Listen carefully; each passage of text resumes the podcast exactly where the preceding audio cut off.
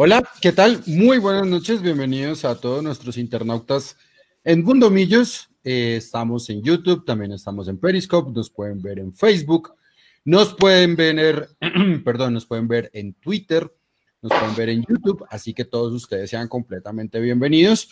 Hoy tenemos eh, invitado y aparte que tenemos invitado, vamos a repasar qué fue lo que pasó con el Deportes Tolima, porque a Gamero no le rinde, y pues vamos a tratar de resolver una pregunta que qué hay que hacer para salvar el año, imagínense. Pero bueno, para entrar en materia, un gran saludo a Nico Molano, quien está allá atrás en la producción. Él ya nos va a decir cuál es el número en WhatsApp para que ustedes envíen sus sugerencias sin madrazos, por favor, porque nosotros no tenemos la culpa. Eh, y también eh, para que nos envíen sus impresiones. ¿Qué tiene que hacer Millonarios para salvar el año luego de este empate contra el Deportes Tolima. Em, la primera, pues nada, pues salió el boletín de, resoluciones y sanciones. Eh, Felipe Vanguero se va a perder eh, una fecha, es decir, la próxima fecha no podrá ser el lateral izquierdo de Millonarios y tiene pues no solamente su multa, sino que también tiene una fecha por suspensión de tarjeta roja. Bueno, eso como en medio noticias. Saludo entonces en orden Querido Juan C. Gómez, ¿cómo me le va? Lo escucho muy lejos. Hola a todos los, los, oyentes, muy buenas noches. Hola Leo, Nico, muy feliz cumpleaños. La magia detrás de toda la parte técnica que cumpla muchos más este mucho tiempo con nosotros por aquí, al Mechu y a nuestro invitado Álvaro. Muy buenas noches. Y pues, hermano, yo un poquito con con cabeza fría, yo ponía en el de esta tarde, creo que inclusive citó de ya lo que queda, cuáles son los objetivos de Millonarios de aquí a lo que resta del año. Vale, muy bien. Eh, siento como un leve dejo de, de playa, brisa y mar con cervecita. No. bueno, ya, eh, cosas aparte. Mechu, buenas noches, ¿cómo me le va? Hola Leo, buenas noches a todos. ¿Cómo están? Nico, feliz cumpleaños. Que sean muchos más. Un abrazo de parte de todo el equipo. Muchas gracias, Mechu. ¿Cómo me le ha ido, Muchísimas gracias a todos ustedes que, que están aquí para celebrarme el cumple. Ha sido muy chévere. Gracias a ustedes como subieron esa, esa publicación en Instagram y en Twitter, he tenido un montón de interacciones hoy en las redes, gente que ni conozco me... La gente lo quiere. ¿Cómo? La gente lo quiere. Vea, la cantidad de likes que tiene ese, ese post en Instagram y en Twitter. La gente quiere Roballo. Es porque sale Roballo, no yo. Sí, sí, sí, sobre todo.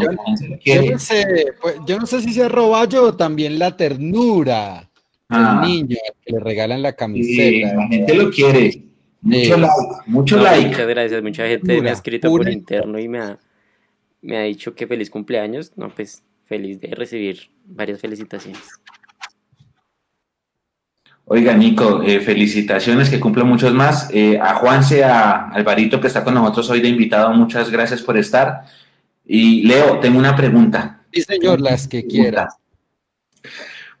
¿Por qué la acción de Vanguero da para una fecha y no para dos? Si roja directa, yo pensaba daba para dos. Sí, sí, sí, sí. Eso es algo que tendrá que decidir la comisión eh, disciplinaria, porque fue la comisión disciplinaria la que le impuso el castigo. Eh, es, a mí me parece muy extraño. Por eso yo les pregunté ahorita en el chat, venga, no me acuerdo porque no tengo muy claro si eso fue por o fue por acumulación de amarillas. Si fuera por acumulación de amarillas, normalmente es una y la termina sancionando el boletín de la comisión disciplinaria. Pero pues también fue muy, muy sorpresivo ver que una roja directa no dé para dos fechas, sino para una. Entonces, bueno, así es la vida. Nos regalan penales y hasta una fecha de suspensión. Pero bueno, ¿no? Que ya la pagó, o sea. Que ya la pagó, ¿cómo no? Ya la pagó eh, ayer y estamos listos para volverlo a ver eh, si, si así lo, lo decide el profe Gamero el domingo. Correcto, eso sí ya dependerá del profe. Igual a mí me parece que el profe ya encontró el equipo, de eso vamos a hablar ahorita mucho más adelante. Y bueno, y pues también le vamos a, dar el paso a Álvaro Prieto, muchas, eh, que pues es gente muy metida y comprometida con, con el tema de la investigación y la vigilancia, si se puede decir, de lo que sucede eh, en azul y blanco Entonces, pues Álvaro, bueno, bienvenido, buenas noches, ¿cómo le va? Buenas noches, muchachos, ¿qué tal? Muchas gracias por la invitación. Pues ahí vamos, ahí vamos con, con todo esto que, que pasa, que ya se vuelve a ser repetitivo, pero bueno, hay que seguir tratando de entender y seguir tratando de mirar por qué lado, por qué lado se puede hacer algo. Pues, es difícil, pero, pero pues mejor que no hacer nada, tal vez me parece a mí sí es. Nicolás, feliz cumpleaños, un crack, sus programas siempre salen muy bien. Eh, y pues ha, ha, hecho posible gran parte que, que, ya lleguen a 56 envíos, que me parece muy, muy bueno. Y, y, esos chats cada día, cada programa se ponen más, más interesantes. Entonces, eh, felicitaciones al hombre detrás que hace todo posible. Muchísimas bueno, gracias Álvaro, todo bien. a Nico hoy le, le, llegó una memoria RAM de 16 gigas. ¡Feliz cumpleaños! Gracias. Aquí mejoramos mi máquina para que no para que no falle como falló el, en el último. Pero ya, yo creo que pues, vamos mejorando y, y de a poquitos vamos mejorando para ustedes. Dirían en las transmisiones de antaño, esa es la magia de la radio. Em, bueno, bueno, ¿por qué invitamos entonces a Álvaro? Eh, hay una información rondando por ahí de que van a vender a millonarios y un montón de cosas y demás. Nada me haría más infeliz en este momento que Millonarios se vendiera y ahorita le voy a explicar por qué. Eh, o, bueno, les tiro una frase de por qué sería infeliz y es porque a mí, Leandro Melo, me preocupa mucho más no el que se va, sino el que llega. Entonces, de eso ser cierto, eh, pues bueno, pues estaríamos como ante un abismo eh, personalmente no le, no le quiero dar como tanta bola a, a ese tipo de información porque yo la desconozco. Yo no sé si va a venir Colpatria, que invitamos a pautar acá. Por tercera vez sería. sí, por tercera vez. Yo no sé si va a venir el jeque que iba a comprar el Deportivo Cali. Yo no, sé si va a venir, yo no sé si va a venir David Beckham a comprar a, a Millonarios. Yo no sé tampoco si Citigroup, dueño de un montón de equipos eh, por, por el mundo, ¿no? Pero si hay algo claro, y es algo que me llamó mucho la atención, que me, que me pasaron acá mis compañeros en el día de hoy, y es que Josefo Gurlian, que es el CEO de Amber Capital Trust, y aparte de eso es el presidente del Racing Club de Lens, eh, pues de una extensa entrevista en francés a un medio francés, por supuesto. Eh, y Álvaro como tal, pues hace la, la tarea de revisar con su traductor de Google. Creo que yo también habría hecho exactamente lo mismo. Hay cosas que se podrán cambiar en la transliteración, en la, transliteración y en la traducción. Así que, Álvaro, así muy, muy, muy por encima, para luego llegar a la Pepa, ¿qué fue lo que dijo Josefo Gurlian con respecto del Racing Club de Lens? ¿Y cómo ve él a Millonarios y al equipo italiano, al Padua se llama? Sí, Bueno, pues eh, como abre bocas y pues bueno, eh, realmente no es información que fuera, mejor dicho, clasificada ni la gran red, no estaba en internet, estaba en internet hace muchos meses. El que francés tal vez fue lo que lo mantuvo de pronto oculta para nosotros. Afortunadamente, pues gracias a, un miembro de, de socios hinchas, eh, pues nos, nos la compartió y yo decidí pues sacar esos temas relevantes y ya respecto a lo que, a lo que comenta Leandro, que me parece que tal vez es la pregunta más, más desoladora y reveladora de, de todas las, que le hicieron y de todo lo, lo, que encontramos es que básicamente él asegura que para eh, darnos, pues le preguntan que si eh, el hecho de que tenga más equipos, de que se venido más equipos, lo va a, desviar o lo va a desconcentrar de, de su trabajo en Lens. Básicamente él dice que que no, que, el que quisiera saber su prioridad, eh, solo le basta con revisar eh, dónde está invirtiendo su dinero. Ok. Eh, ahí ya con esa respuesta pues, la podemos interpretar de mil formas e igual creo que todos van, todas las formas nos llevan a mismo, una misma desoladora preocupación y conclusión. ¿Y cuál sería? No, pues que eh, básicamente eh, para el hombre este club no es su prioridad, mm, su prioridad es el Mets. Eh, este club lo tiene como un negocio aparte, un negocio eh, como, como cualquier otro negocio que pudiera tener él en, alrededor del mundo como los tiene, pero que su prioridad en el sector deportivo, que es donde tiene sus inversiones, su prioridad es el lens. Es decir, que a la Sería correcto decir que nosotros somos la tienda de la esquina de alguien que tiene un montón de empresas más en alrededor de la cuadra. Sí, sí, a la hora de él tener que escoger, por ejemplo, en estas épocas de COVID, si la situación se pusiera más compleja, a la hora de él tener que escoger, eh, pues ya sabemos con quién se va a quedar, ¿no? Bueno. Y es completamente entendible porque, porque a mí me parece que comprar jugadores argentinos de entre 10 y 13 millones de euros en una liga pues mucho más rica que la colombiana, mucho más visible que la colombiana, eh, porque la liga colombiana pues también hay que decirlo internacionalmente compite con las ligas de Moldavia y cuál fue la otra que me enteré por ahí, bueno, por ahí como por ese lado es que se está viendo. Hay una cosa que a mí no me preocupa, al contrario, ni me llama la atención eh, con respecto de él, pero sí personalmente tenía una esperanza y es eh, en la traducción que usted hace, pues él ve, o usted ve, Álvaro, que Millonarios en ese momento pues no es un sitio importante como tal de conjugación de dinero, es decir, para poder hacer dinero, que su prioridad está en el lens pero sí tenía como la leve esperanza de que él se pusiera al frente de Millonarios. ¿Y por qué lo digo? Porque a mí me ha venido rondando una idea en la cabeza y es que posiblemente este club no es malo, es decir, puede dar dinero, puede dar dividendos, eh, puede reforzarse mejor, puede hacer un montón de cosas adicionales pues que no, no vienen a la, a la conversación, pero tal vez sí está mal administrado. ¿A usted, Álvaro, le suena esta idea? Y se lo pregunto. ¿Usted no cree, como yo sí lo creo, que a Gustavo Serpa le quedó grande la chaqueta de dueño y representante mayoritario de Millonarios para tomar las decisiones en azul y blanco?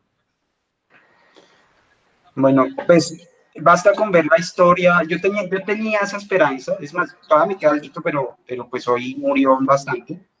Eh, basta con, con, ver la historia de cómo llegó Joseph a la presidencia de, de él llegó a Lens igual que como llegó con a, a Millos, a, a. Él llegó, fue invitado por otros empresarios, le invitaron ahí al negocio, él entró como, como parte, digamos, de, de, un, de un pequeño grupo económico que adquirió unas acciones de, de un equipo que estaba en quiebra. Eh, de hecho, lo hice en la entrevista, es un equipo que se ha quebrado tres veces en 10 años. Él, él, llegó ahí, digamos, en, en ese momento acompañado con una gente del Atlético de Madrid. Eh, esta gente asumió el control. Es, muy, curioso, ¿no? Como, la similitud hasta cierto punto. Asumió el control, no, no fue Joseph en principio, fue otra gente.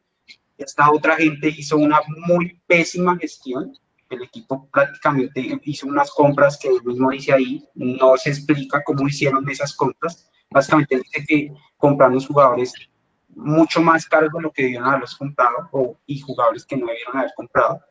Eh, el equipo le va muy mal, hay una, hay, hay, una temporada en la, que, en la que estuvo peleando por lo bajo eh, y el tipo decide eh, eh revisar, se da cuenta que hay una mal, un mal manejo y decide él, él mismo asumir la presidencia. En, en la entrevista ahí sale con como él mismo dice que él al ver que, eh, que hay coherencia, que es la palabra que me traduce el, Google y ahí eh, en mi lo hago, digamos, la, la, invitación al que sepa francés, que de pronto nos pueda aclarar algunos términos que vea que, que Google no, no, no los usó bien, se, lo, lo, agradeceré.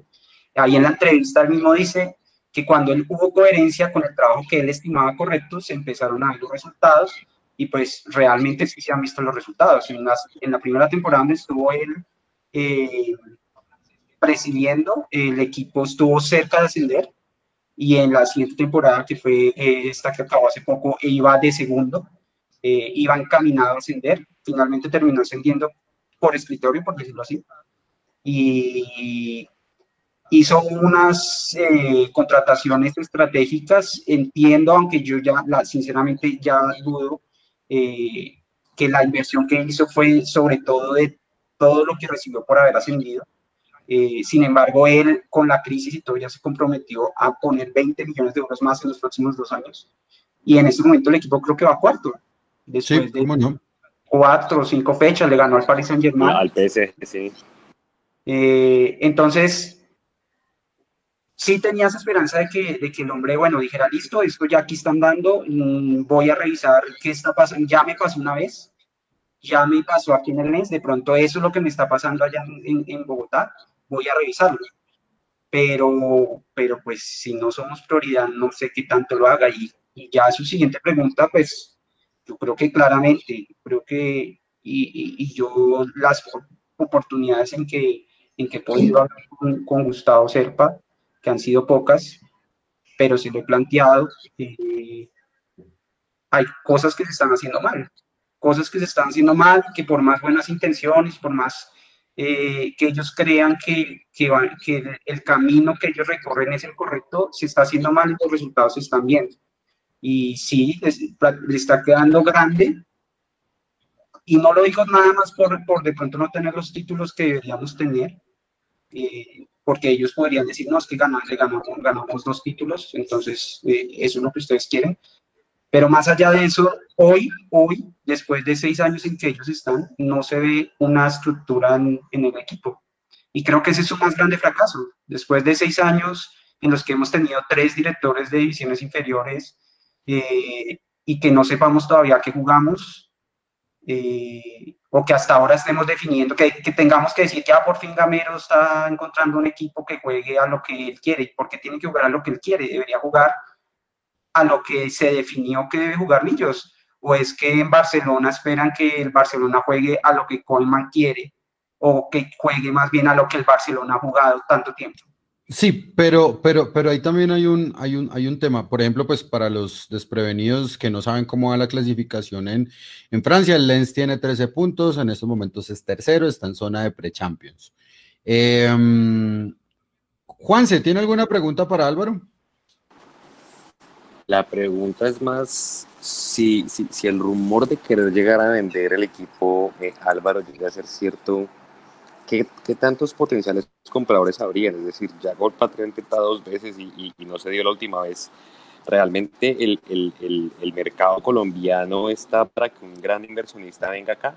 Por ahí esta tarde inclusive Julián Capera hablaba de que en América y Cali eh, hay gente que quiere hacer negocios, el Pereira ya está en venta, eh, creo que vale como 14 mil millones de pesos por si a alguien le interesa.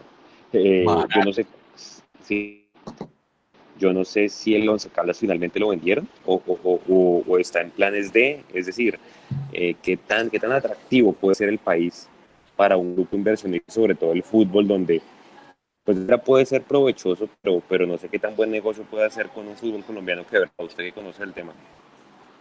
Bueno, me quiero, antes, antes de responderle, quiero devolverme un poquito con, con, la, con esa respuesta que dio, que dio Joseph. Eh, yo creo que también hay un pequeño atenuante que igual, yo, me, yo estoy decepcionado igual de esa respuesta, hay un pequeño atenuante y es que le respondió medio francés, ¿no? Entonces, pudo haber querido quedar bien con ellos. Y por otro lado, igual pienso que la respuesta hubiera podido ser algo diferente, algo que por lo menos no nos por debajara tanto. Entonces, eh, Sí, es obvio que la inversión en Europa tiene que ser mayor porque el euro, pues allá pesa menos que acá. Es obvio que está en una liga mucho más importante y se puede entender que de pronto allá tenga un peso más específico su eh, negocio, pero eh, me parece que hablar de que básicamente aquí no, no, no, no hay prioridad es descalificarnos completamente. Y ya resolviendo lo, lo, su duda, pues en mi conocimiento, en lo que yo veo, sinceramente, yo no entiendo cómo haya gente que piense en invertir en el fútbol colombiano. Realmente esto es que es muy mal negocio. Es que yo sinceramente no sé ni cómo llegó a ver si esto es muy mal negocio. Es que es muy... Basta ver las gráficas que ustedes nos compartieron la última vez, o bueno, la última vez, hace, hace unos programas, sobre eh, ingresos, eh, sobre eh, gastos, sobre eh, ganancias. Y si ustedes la gráfica, el Junior, pues sí, eh, tuvo una ganancia, no mucha, tuvo una ganancia, podríamos decir, sí, invertir valor, ganaron, ok, el Huila ganó algo así como 50 millones menos que ellos y se fue a la vez. Entonces, ¿cuál es, cuál, ¿cuál es la ventaja en el fútbol colombiano para el equipo que invierte duro si solo va a ganar 50 millones, pesos, de, 50 millones de pesos más que el equipo que se fue a la vez? Entonces, Y ahí hay muchos factores. Uno de ellos, por ejemplo, eh, la, lo que hemos hablado siempre de lo mal que se reparten los derechos de televisión. Pésimo, aparte eso de, de, no solamente lo mal que se reparte, sino lo mal negociado que está y la poquita plata por la cual se negoció eso. En no tener una primera sed para poder fobiar eh, jugadores inferiores y de esa manera formarlos mejor para poderlos vender. Es otro error gigantesco. Entonces, no sé, no sé, sinceramente, yo cuando veo esas noticias de, que hay gente eh, interesada en invertir en América, en, ellos, en el que sea, se me hace muy difícil creer que haya alguien, y más en esta época de, de COVID, de economía COVID, se me hace muy difícil creer la verdad que alguien esté interesado porque no sé cómo piensan sacar el rédito. Es más, me asustaría incluso un poco, como, como está Leandro, y, haría con pinzas, muy, muy, muy con pinzas, quién podría estar interesado, porque eh, los caminos para que eh, un, un, equipo de fútbol en Colombia sea, sea eh, rentable, para mí son dos, jugar en la B o, o hacer estilo Chiqui García. Oiga, Alvarito, espéreme porque es que usted le pegó, le pegó, le pegó a lo que yo le quería. que ya iba llegando. Le pegó, le pegó, le pegó. Hay dos equipos financieramente poderosos en este país, Junior y Nacional.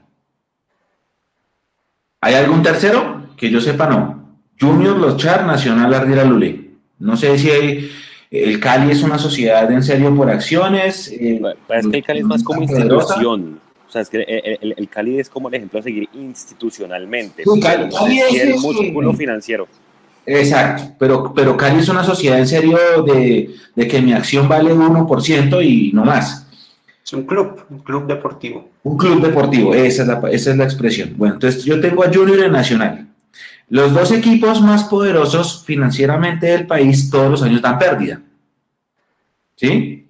Cierto. Todos los así ganen, así que ganen títulos o lo que sea, tienen deudas. Pérdidas.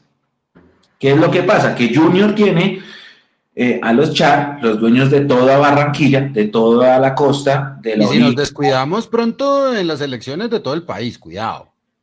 Bueno, bueno, ya tranquilo. Ah, bueno. Pero los Char, los Char controlan al Junior, ¿sí o no? Entonces el Junior viene siendo la caja menor de los Char. O sea, eh, los Char pueden coger de las ganancias de la Olímpica, sacan de ahí y con eso pagan las deudas que debe el Junior y se mantiene tranquilamente y por eso pueden contratar bien. Perfecto. Nacional, lo mismo con Ardila Lule. Ah, que tiene un conglomerado de empresas gigante, entonces solamente es la caja menor para que de sus, de las utilidades de otras empresas coge, saca aquí, pone acá y tranquilo. Nosotros no somos eso. Nosotros somos, eh, eh, nuestro dueño es un fondo buitre, como decía, bueno, como todos saben, eh, que invirtió acá en el 2012. La gente pregunta que por qué, ustedes preguntaban que por qué. La razón es porque ellos creyeron lo mismo que creemos nosotros, que Millonarios es un buen negocio.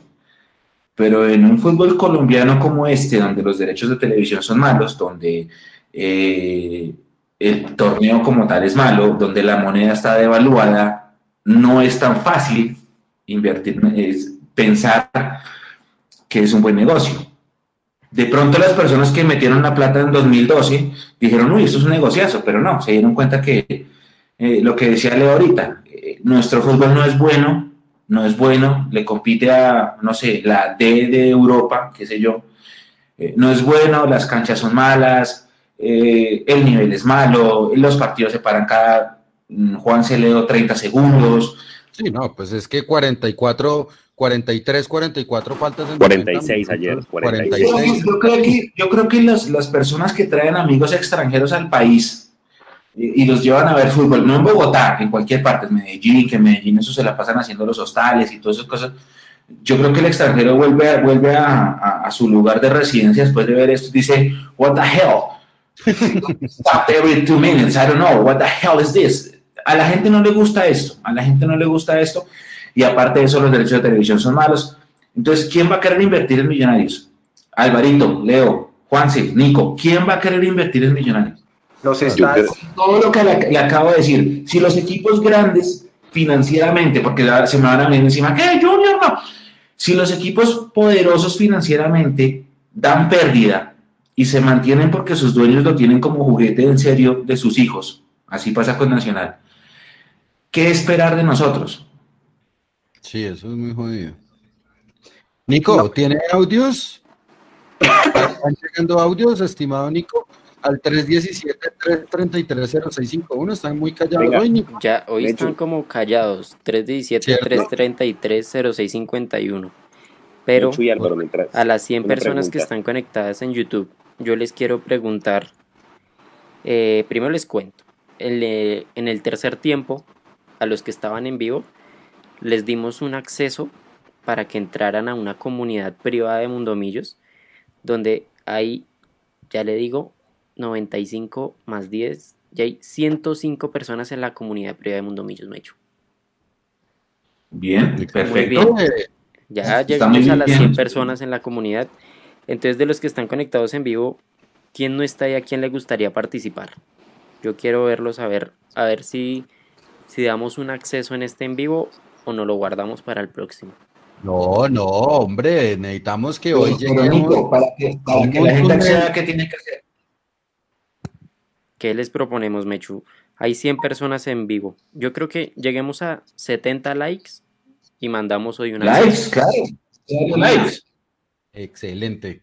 darle like nomás y, y damos acceso para que los que Vamos están darle aquí like. conectados Y en vivo con nosotros Facebook, en Facebook, no, por ahora los likes en YouTube. Facebook están- tengo 30 likes y, y siete, siete veces compartida la transmisión. ¿Qué le decimos a los ¿Y, de y Facebook? cuántos hay conectados en Facebook? También. En Facebook tenemos ahorita en este momento 40 personas. Muy bien, a todos un abrazo. Bueno, Álvaro, entonces porque lo dejé con la palabra en la boca mientras llegamos a todos estos likes. Eh, bueno, sí, digamos que me dio un punto muy interesante también, claro. O sea, aquí hay un- otra clase de réditos que se le puede sacar al fútbol, ¿no? Hay réditos políticos, que hay, hay un equipo que se los saca full. Álvaro, Los réditos económicos vía eh, una serie de monopolios eh, que tiene, que es otro equipo eh, que ya sabemos cuál. Ahora bien, eh, si nos ponemos a pensar, eh, ¿serviría, por ejemplo, eh, me- Millos para sacar rédito político? Yo digo que no. Eh, O sea, la, la historia política de Bogotá es una historia totalmente diferente a, a la del resto del país. O sea, descartado que un dueño eh, quiera venir, invertir, poner a, ponernos como un junior para tener poder político, pienso yo. Al- Y eh, solo nos queda eh, unos réditos económicos vía eh, monopolios y aquí solamente hay otro competidor para Liga Libre que es Santo Domingo, que dudo mucho que quiera eh, venir, eh, ellos creo que son costeños, si no estoy mal, me imagino que sus aficiones estarán por ese lado. Eh, ahora bien, eso no significa que no, no haya forma de hacer negocio o de que Emilio sea rentable. Claro que la debe haber. Yo creo que si se hacen las cosas bien, como decía Leandro, se debe poder hacer. Yo, ve, yo creería que por ejemplo un equipo como Independiente del Valle en este momento es muy rentable y no es que no tienen hinchadas eh, y no es que hayan invertido millones de dólares para, para poderlo hacer. Entonces, yo, yo lo que veo es que hay tres fuentes principales de ingresos sobre las cuales al menos una se puede manejar mejor.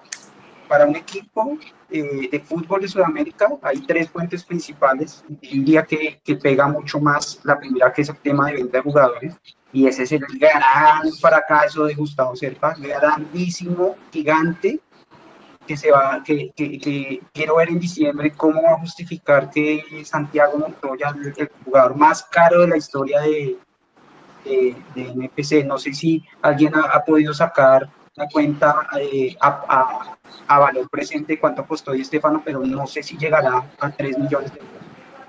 Yo le, yo le... No creo que llegue a valor presente.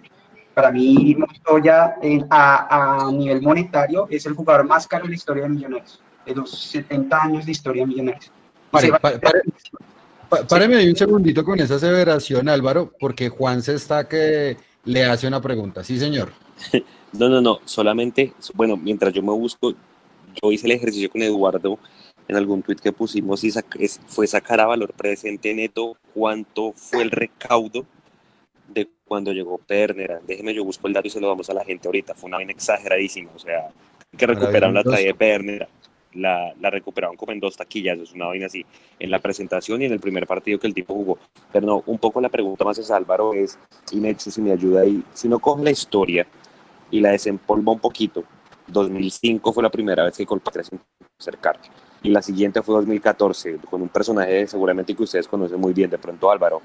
creo que es, es tocayo suyo Álvaro Casas, ¿no? Que el Casas era el representante de los, de los accionistas minoritarios y fue el que acercó a Colpatria porque no nos cuenta un poquito la historia de finalmente por qué se cayó ese negocio. Entiendo yo que no hubo una propuesta formal para el equipo, para comprar el equipo, ¿cierto? De 30 mil millones de pesos, que era lo que se rumoraba en ese entonces, que es como lo único medio serio que ha habido en los últimos tiempos.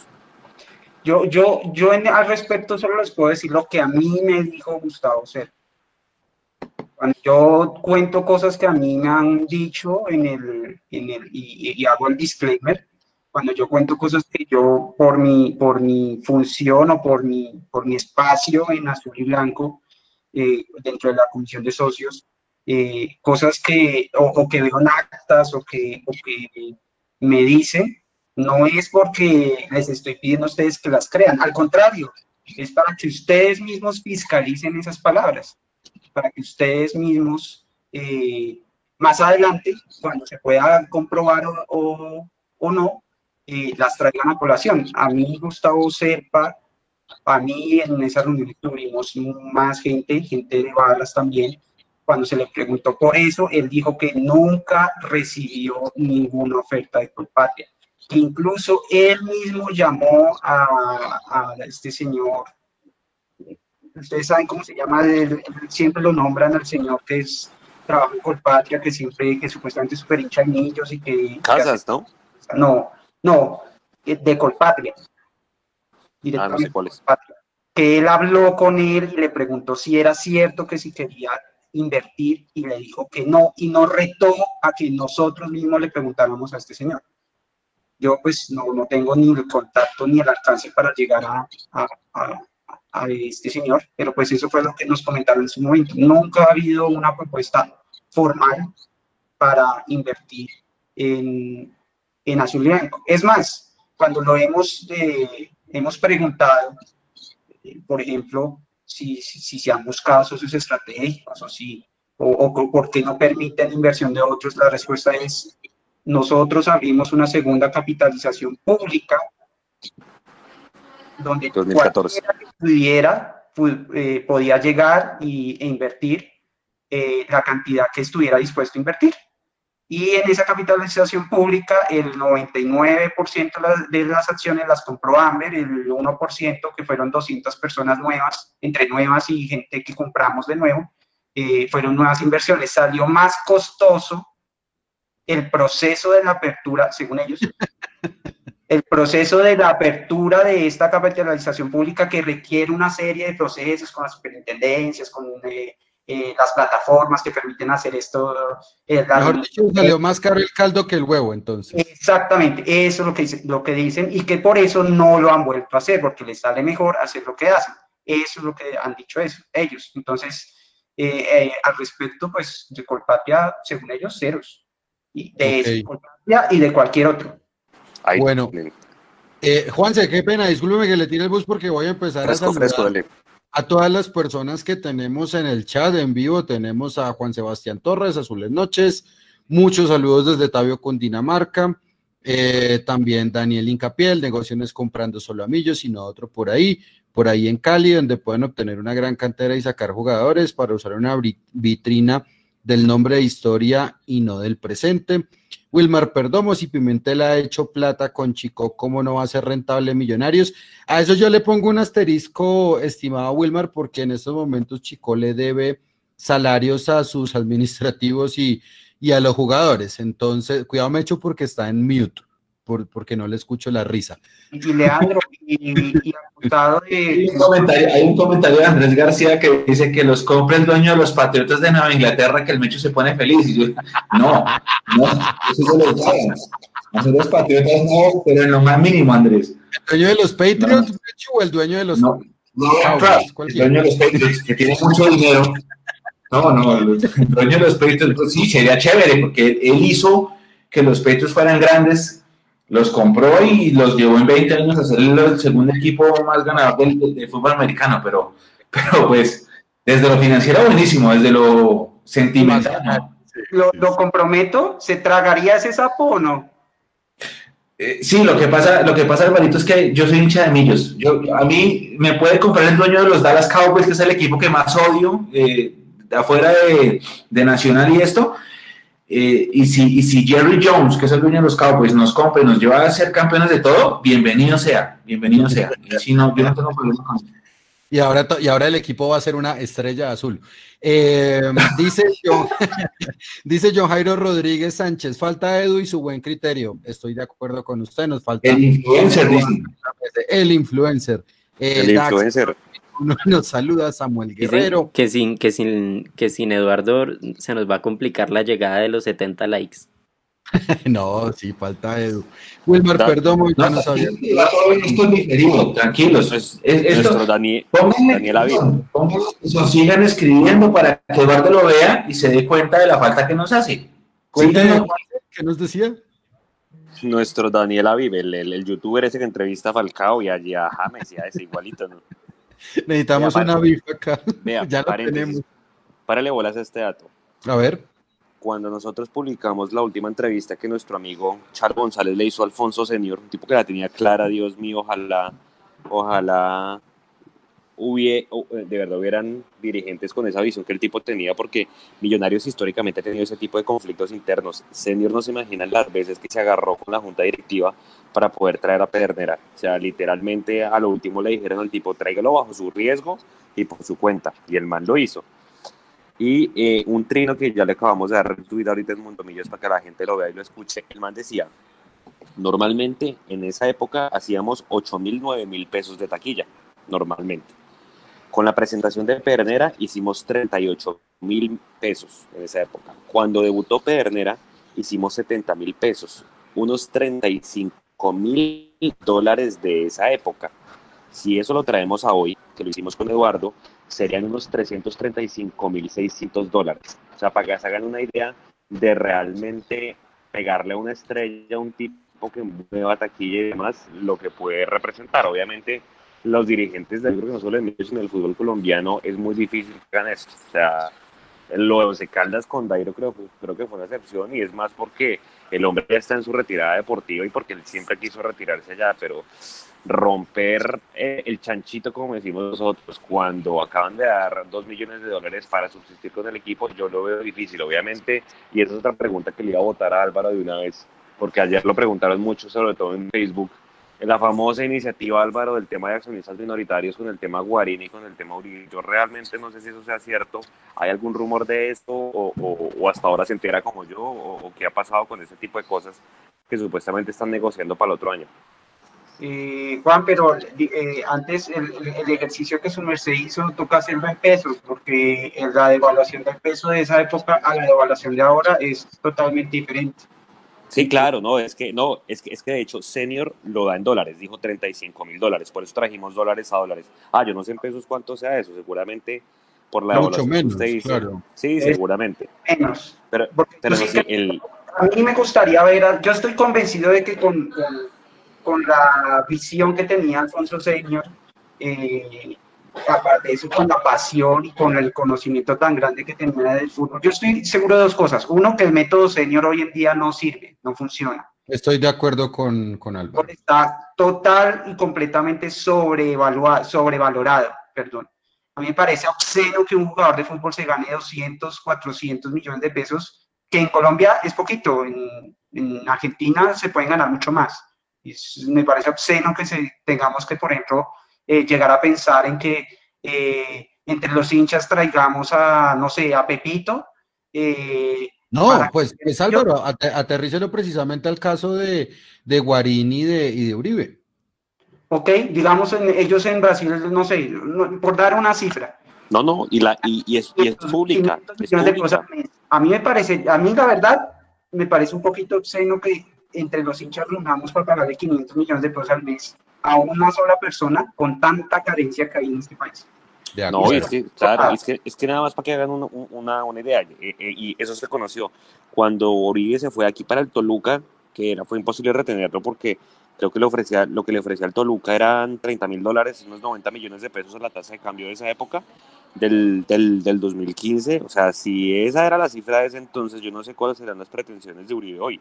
Uribe debe estar mirando para el fútbol mexicano o, o, algún otro lado del, del, continente, no creo que Colombia. O al otro lado del mundo, Juanse. Vaya, juegue a Tailandia. Hay que asegurar la, hay que asegurar la familia. El otro lado, claro. Tal cual. Entonces, entonces para terminar la idea con, con Alfonso, el método senior seguramente no funcionaría hoy, pero yo estoy seguro que él con ese ingenio y ese talento que tenía se hubiera inventado otro método que funcionaría hoy en día. Eh, y respondiendo al tema de lo de los accionistas minoritarios haciendo gestiones, no, no conozco, digamos, no tengo mayor información.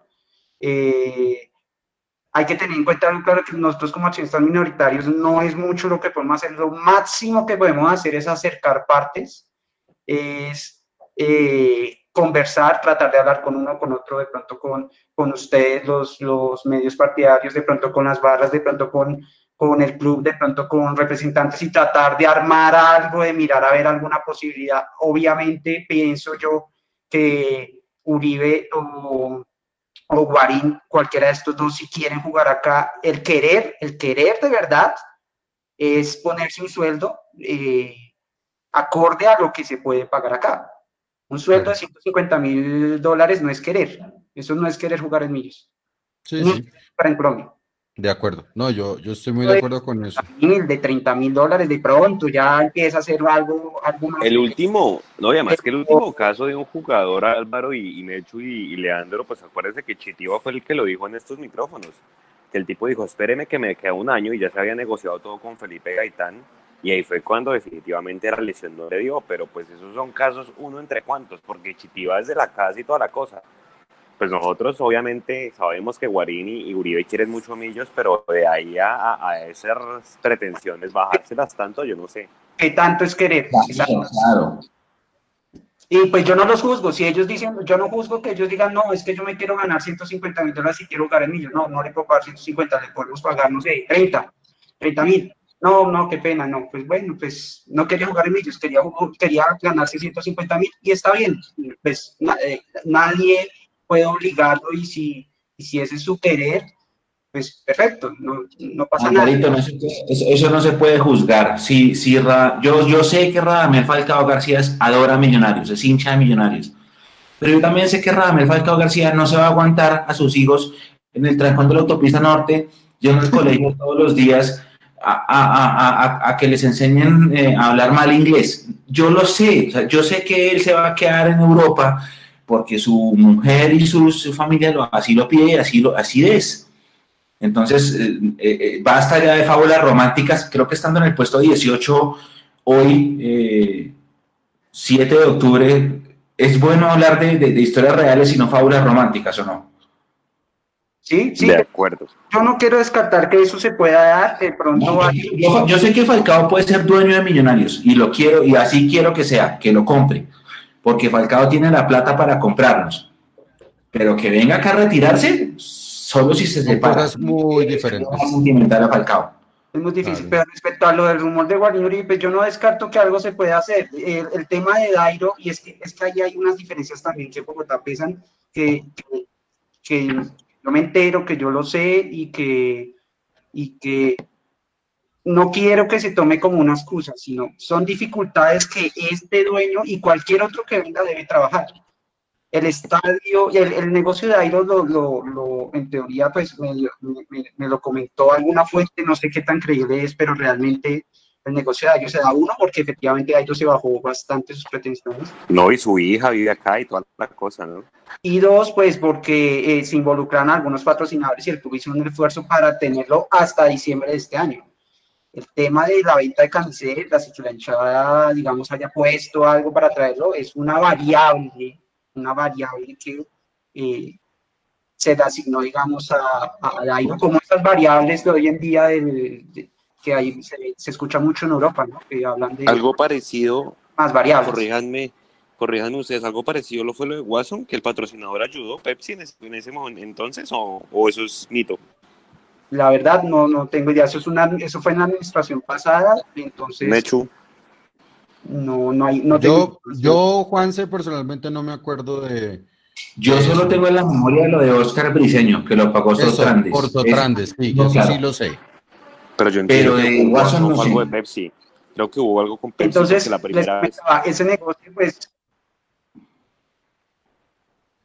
Oiga, Alvarito y todos, muchachos, eh, voy a retomar a, a la entrevista que dio Pep O'Gurlian al medio francés. Our Pep. Pep O'Gurlian. quiero terminar Sí. de cerrar la idea. Eh, Dele, dele. Para contarles un pedacito más de las dificultades que tienen particularmente Millos y que cualquier, socio- cualquier nuevo dueño debería, debería tratar de, de arreglar, o este dueño. Eh, el estadio de Once Caldas, y, y por eso me gusta compartir esta información que obtengo para ver si alguien me la refuta, el estadio de Once Caldas está en comodato. Es el estadio, ustedes saben que los estadios en Colombia, excepto el del Deportivo Cali, todos son Sí. de, lo, de, de las Todos son de los de los municipios. municipios. Eh, por tanto, normalmente ellos cobran un arriendo eh, por, por usar ese espacio. El estadio Ujú. de Caldas, me enteré que está en comodato al Once Caldas, es decir, lo tiene bajo administración Once Caldas gratis. No tiene que pagar un solo peso por usar el estadio. Tiene sus oficinas ahí. Ah, no, pero es que imagínese, imagínese, Leandro, cuánto nos No, cuesta. Un ejemplo acá, acá quisieron hacer, acá Millonarios Santa Fe pasó una carta pidiéndole al distrito poder usar las, el- el- las tribunas vacías para poner publicidad. Tenían ya un plan. ahorita, poner- en pandemia. Exactamente. Ajá. para ¿y qué poder, como se ha hecho en otros estadios, ¿no? Que hemos visto que Sí, han puesto claro. algunas publicidades.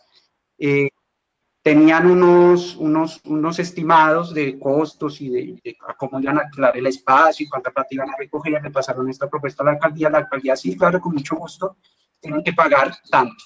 Y ese tanto les daba que prácticamente la ganancia de hacer eso quedaba en, en ceros. Es decir, les salía, como, como Leandro dijo ahorita, ¿cómo es el dicho? Más, más caro el caldo que el huevo. Entonces no se pudo hacer y como creo ustedes me confirman, en el estadio cuando juegan Millos no hay vallas en las tribunas. Están las, Ok. están las La banderas. gente va a decir, Millonarios no tiene mercadeo, no piensa en sus auspiciantes. Sí, yo- yo no pensaba lo mismo, las ¿sabe? vallas Como le pone Nacional, y esa es la explicación. Ok. Ok, o sea, Entonces, esa, eh, perdón, Alvarito, que- entonces esa, esa información para mí es novedosa y también creo que Para mí también, para, claro. para No, todos los, no, los. Yo tampoco la sabía. Yo Es tampoco decir, la sabía por- El distrito, ah, yo hago, una pre- yo hago entonces ahí otra pregunta.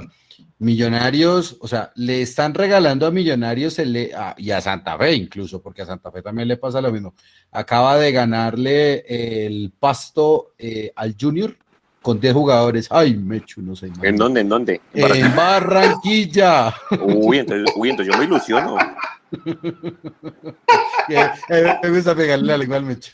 Eh, el equipo de César, el equipo de César Corredor, que ya dijo públicamente, a mí me gustaría entrenar a Millonarios porque yo soy hincha de Millonarios. Sí, sí, Eh, sí. Venga, de- lo- perdón, ya para no, no desviarnos, la cara de Amaranto es un poema. Eh, millonarios en estos momentos, solamente hablando por Millonarios, Millonarios tiene que pagar por el alquiler del estadio en pandemia o es un favor que le está haciendo la alcaldía de Bogotá a Millonarios prestándole el estadio, valga la redundancia, únicamente poniendo los protocolos de bioseguridad. Esa es una gran pregunta que yo tengo.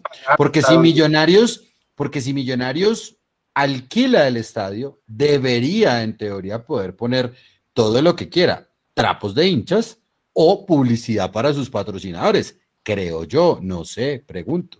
O Leandro, eso yo no, no, no sé, no sé sinceramente cuál es la figura, pero entiendo que ahorita está pagando, mm, entendería que no paga lo mismo, empezando porque había unos variables que era por taquilla y pues no hay taquilla, entonces no, pero sí paga, sí paga por, usar el estadio, pues es como si le alquilaran la cancha del camerino, porque por ejemplo, los kioscos que hay adentro de comida, esos no los alquilan, no, no, digamos, ese alquiler de esos, de esos kioscos, de esos puestos de comida, no es plata que le entra a Zulilaga.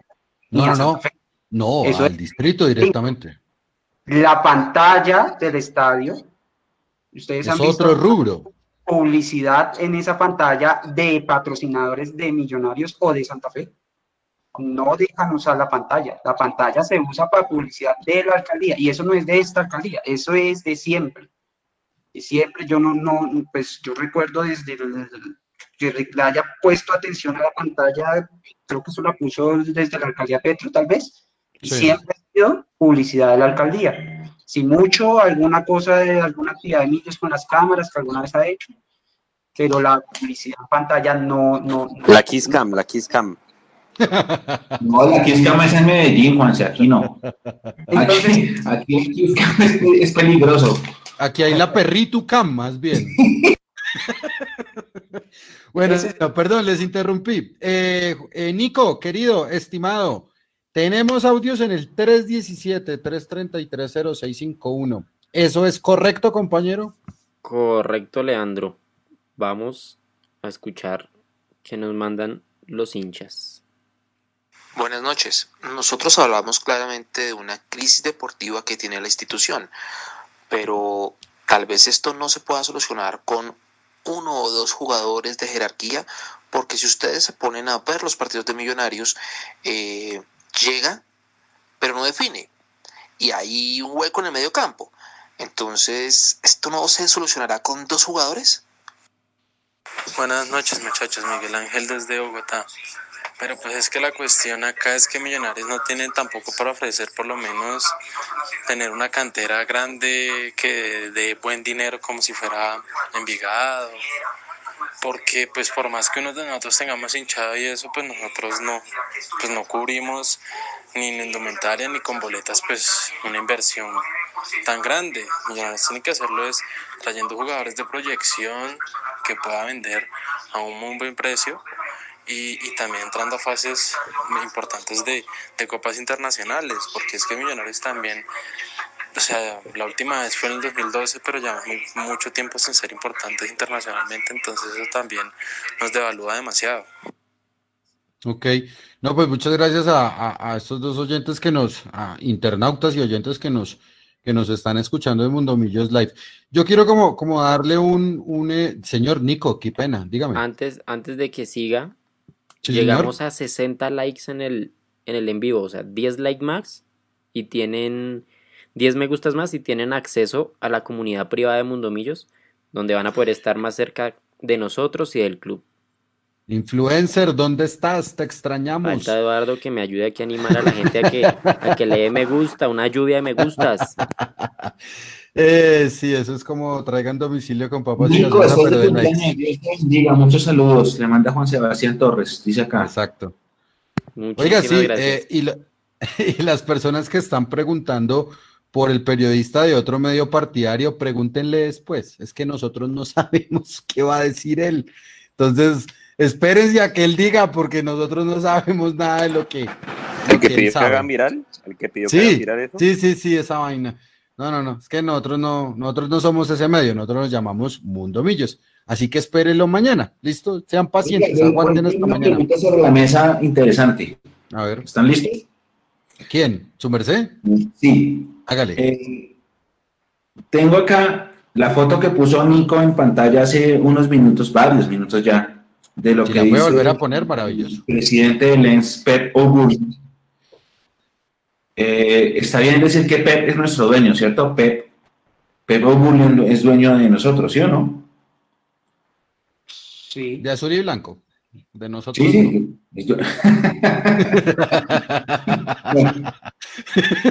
sí, sí, ojo. O sea, también está, está correcto decir que Lens es nuestro ojo a la cámara hermano, porque Pep es el dueño de los dos, ¿sí o no? No, no, no. ¿Claro? No, no, no, nada que ver, no. No, no, no. Ahora yo pregunto, ojo. Pep dice en la entrevista que él solamente le va a meter la plata a Lens. Bien, chévere, ok. Puede ser que lo que dice Álvaro sea verdad, que como es un medio francés, el hombre quiere vender humo un poquito y dice, no, yo solamente estoy para Lens, a mí no me importa nada más. Digamos que sí, digamos que sí. Ahora bien, hablemos de Millonarios. Millonarios es un equipo que da pérdidas hace ¿cuántos años? ¿Tres, cuatro, cinco, seis? 2014 para acá. Con Amber. Seis, no ha- seis años, ok. No ha, si no perdes. Y ustedes saben, y todos sabemos, que en este negocio del fútbol colombiano, como está actualmente, con televisión, con taquillas, con todo esto, el mejor negocio es estar en la B. ¿Sí? Porque el equipo que está en la B gana plata. Me toca tomar antiácido para lo que viene. Ahora viene la pregunta. Ay, ¿Acaso ay. Nos quiere La llevar milanta, la milanta. para generar utilidad?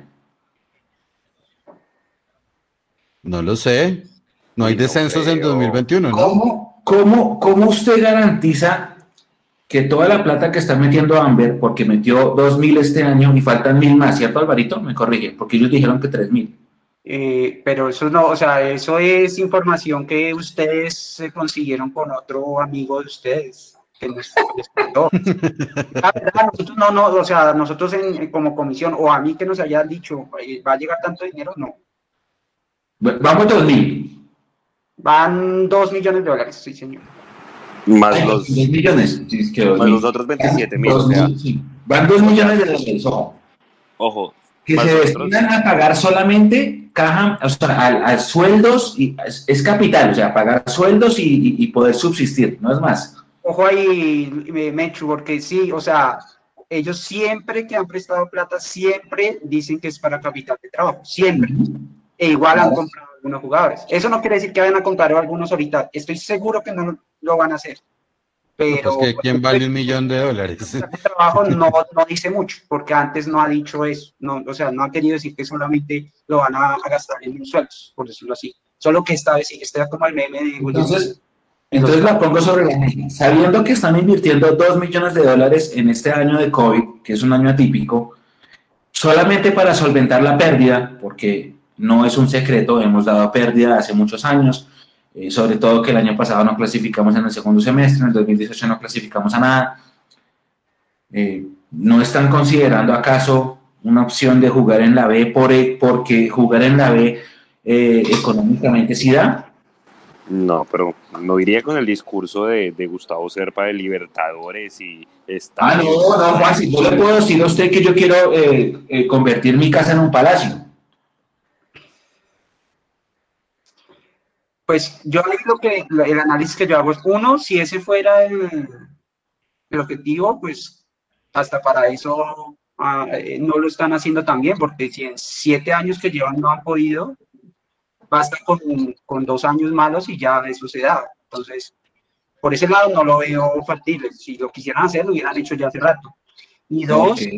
yo no, no creo que, o sea, sí, claro, estar en la B es rentable en cuanto a que da algo de dividendo, pero ¿cuánto da? O sea, no creo que un grupo que tiene negocios alrededor del mundo, que tiene millones de dólares para invertir, que, que está dispuesto, digamos, a, a crear negocios muy rentables, a hacer, digamos, operaciones buitre, aunque yo soy de los que considero que aquí no hay una operación buitre, no veo algo buitre en seis años, en seis años eh, de pérdidas, eh, pero que sí lo han hecho en otros lados.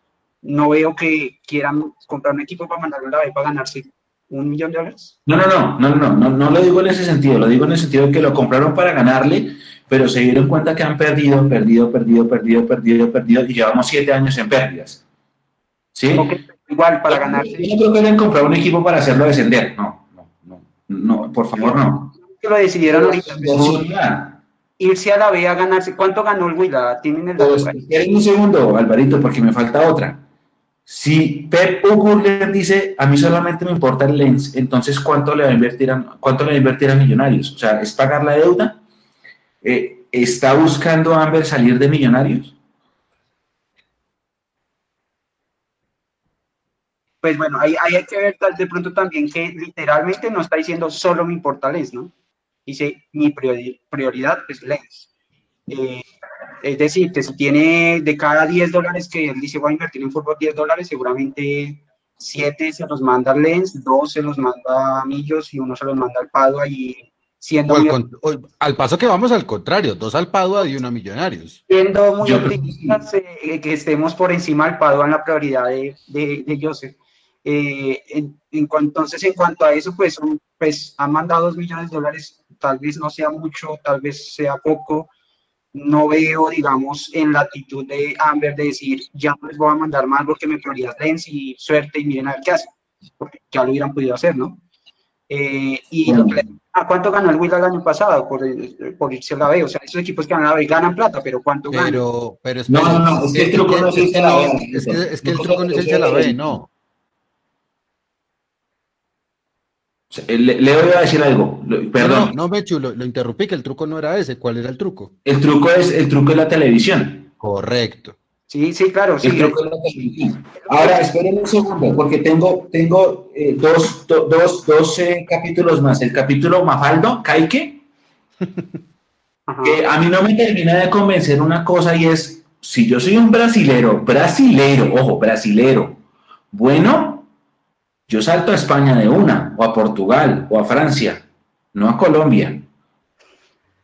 Eso a mí me genera, eso a mí me genera dudas.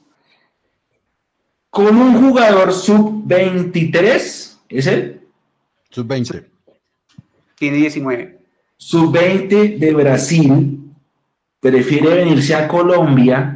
Sí, muy chévere, es, es un país bacanísimo, disfrútalo mucho, Mafaldo y no prefiere Europa. Si Brasil salta derecho a Europa, porque le va a llamar salta a México. ¿Por qué Colombia? Pero ahí, ahí yo les pregunto a ustedes, muchachos, que tal vez lo tienen más fresco. Yo debo confesar que no lo tengo tan fresco en la memoria. Marcio Cruz, ¿qué tan buen jugador fue? Marcio Cruz. No, Marcio es un crack. No, Marcio es un crack. Es el mejor brasilero en los últimos tiempos. Pero Marcio no llegó a Millonarios, Alvarito. Marcio llegó a otro equipo y después. Marcio llegó al Cortuluá primero, antes de llegar a Millonarios. Y, era brasileño. Marcio llegó a Millos por un, por, una, por un transfer local. O sea, correcto. Nadie de Millos fue a Brasil a decir, uy, Marcio, jugadorcín. No, ninguno, no. es que... Él estuvo acá, algo así como Villagra. Vino acá a Colombia, jugó en otro equipo, le fue re bien y lo trajimos. En el pasto. Correcto, listo. No, a lo que Marcio fue el Junior, no me acuerdo. El hecho de que un jugador brasileño no llegue a Europa no significa que sea malo. Porque es que no? No, no, no, yo no, yo no estoy diciendo, no, no estoy diciendo que que sea eh, de Nilsson 2. O ¿cuál otro brasileño tuvimos Ay, ¿cuál, era, ¿Cuál era el que le gustaba siempre referente? No, eh, Varesi, el Varesi, eh, el Varesi brasileño, ¿sí? El niño Páez. El niño Paz. pero él era el, el niño hizo goles. Es que el niño hizo goles. mire, Álvaro, de Canadá, Álvaro, mire, de la Liga Brasileira. Le voy a, Álvaro, le voy a tratar de, no, no de traducir lo que dice Mecho, sino que se lo voy a poner en palabras más castizas. No tiene ningún sentido que Millonarios en estos momentos reciba a un jugador de total proyección de una cantera sub-19 o sub-20 cuando Millonarios no le sobran, pero no le faltan ese tipo de jugadores. Entonces, la verdadera intención de traer a ese muchacho, ¿cuál es? Porque yo no creo que un equipo esté buscando, como Millonarios, esté buscando centrales en Brasil, en el sub-19, cuando acá tiene varios que le han hecho fila por lo menos durante los últimos cuatro o cinco años. Ese es el tema, no cuadra. Y no solamente eso, Leandro, a mí me parece que el otro error grave es que lo traigan cuando no tienen ni siquiera cómo ponerlo a jugar porque no hay, no hay no. O sea, no tienen ni siquiera cómo desarrollarlo. Si lo traen para desarrollarlo, ¿cómo lo van a desarrollar si no hay ni siquiera competencia sub-20 para ponerlo a jugar? No hay una primera C para ponerlo a jugar. O sea, no, pero, pero, pero es que no nos escudemos en el tema de la primera C, porque, porque el tema de la primera C es tan largo y tan ancho como nos puede dar un, un podcast de cuatro horas. Ok, pero siquiera hay competencia sub-20 por el tema. No, eh, yo estoy de acuerdo con eso. Pero es que ese es el tema. Traen a ese tipo de muchachos que viene de una cantera muy buena y prometedora. De esa cantera han salido grandes jugadores como por ejemplo Roberto Carlos en Palmeiras. Eh, ¿Qué tiene que hacer ese muchacho en Millonarios en el sentido de que se traiga acá? Y es más, si fuera una operación guiada directamente por el Lens, ¿por qué hace el tránsito a Millonarios y no, por ejemplo, al Padua? Ese, esas son, ese son el tipo de cosas que no Esas grandes preguntas para grandes filósofos. Exactamente, porque es que, porque yo entiendo, yo entiendo que, es más, hasta, hasta hoy yo me desayuné que el señor Ogurlian también era el dueño del Pauda, yo no tenía ni idea. Eh, pero, pues con más veras todavía no entendemos Nosotros no somos ni plato de primera mesa, ni somos plato de segunda mesa, y allá como que quiero tratar de llegar para, para terminar un poquito esta, esta discusión. O sea, no somos de la suplencia. Correcto. Millonarios no, es ni la reserva, nosotros somos la reserva. Nosotros, mire, hermano, está la oficial, está la 01 y de ahí para abajo cuente las que quiera. Nosotros venimos a hacer como la 02 del señor Ogurlian, ¿sí? O sea, la calentahuevos del señor. O sea, como venga. eh, Pep Ogurlian. Bueno, la, la, la, es, que, es que Pep solo hay uno y está en el Manchester City. No, Y, y come, al, la- y come al lado de, Malillo. come al lado de Juan Malillo. Eh, en fin, eh, ese es el tema.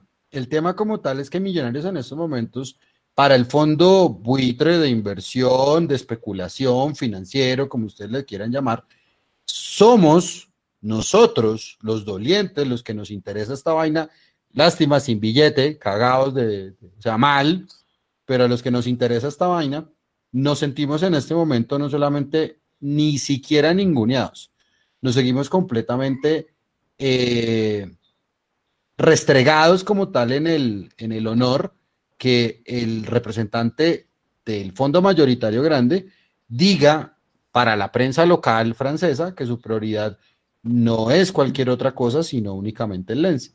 Entonces, todo ese tipo de cosas y todo ese tipo de maquinaciones de que llega acá y que eh, y, y demás. Termino mi comentario con esto.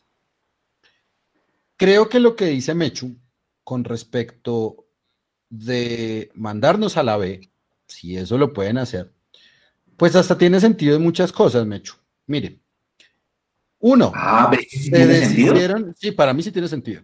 Uno, Ah, se están deshaciendo o se deshicieron de una estructura administrativa, organizacional también si cabe, dentro de la parte deportiva que a Millonarios le dio réditos.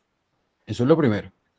A Millonarios se deshizo de Germán Morales, que estaba liderando un proceso, y ahora puso a otra persona que venía el Bucaramanga, del cual se me olvida el nombre en este momento. eh, sí, el profesor, eh, él, él era el scout. Sí, un scouter de Millonarios que luego se fue como Profesor- director de divisiones, de divisiones gusta el nombre, sí, sí, sí, sí. de fútbol base. eh, y que sí puede volver a Millonarios a dirigir como tal el fútbol base, pero pues todavía no le conocemos ni la voz al señor y pues no sabemos qué dice. Igual en tiempos de pandemia, pues el departamento de comunicaciones es completamente hermético en contarnos qué es lo que está pasando de verdad, sí, no vendiéndonos camisetas y un montón de cosas más y fotos bonitas. Dos, Spotify. Así en esos, sí, claro, tal cual, Juanse.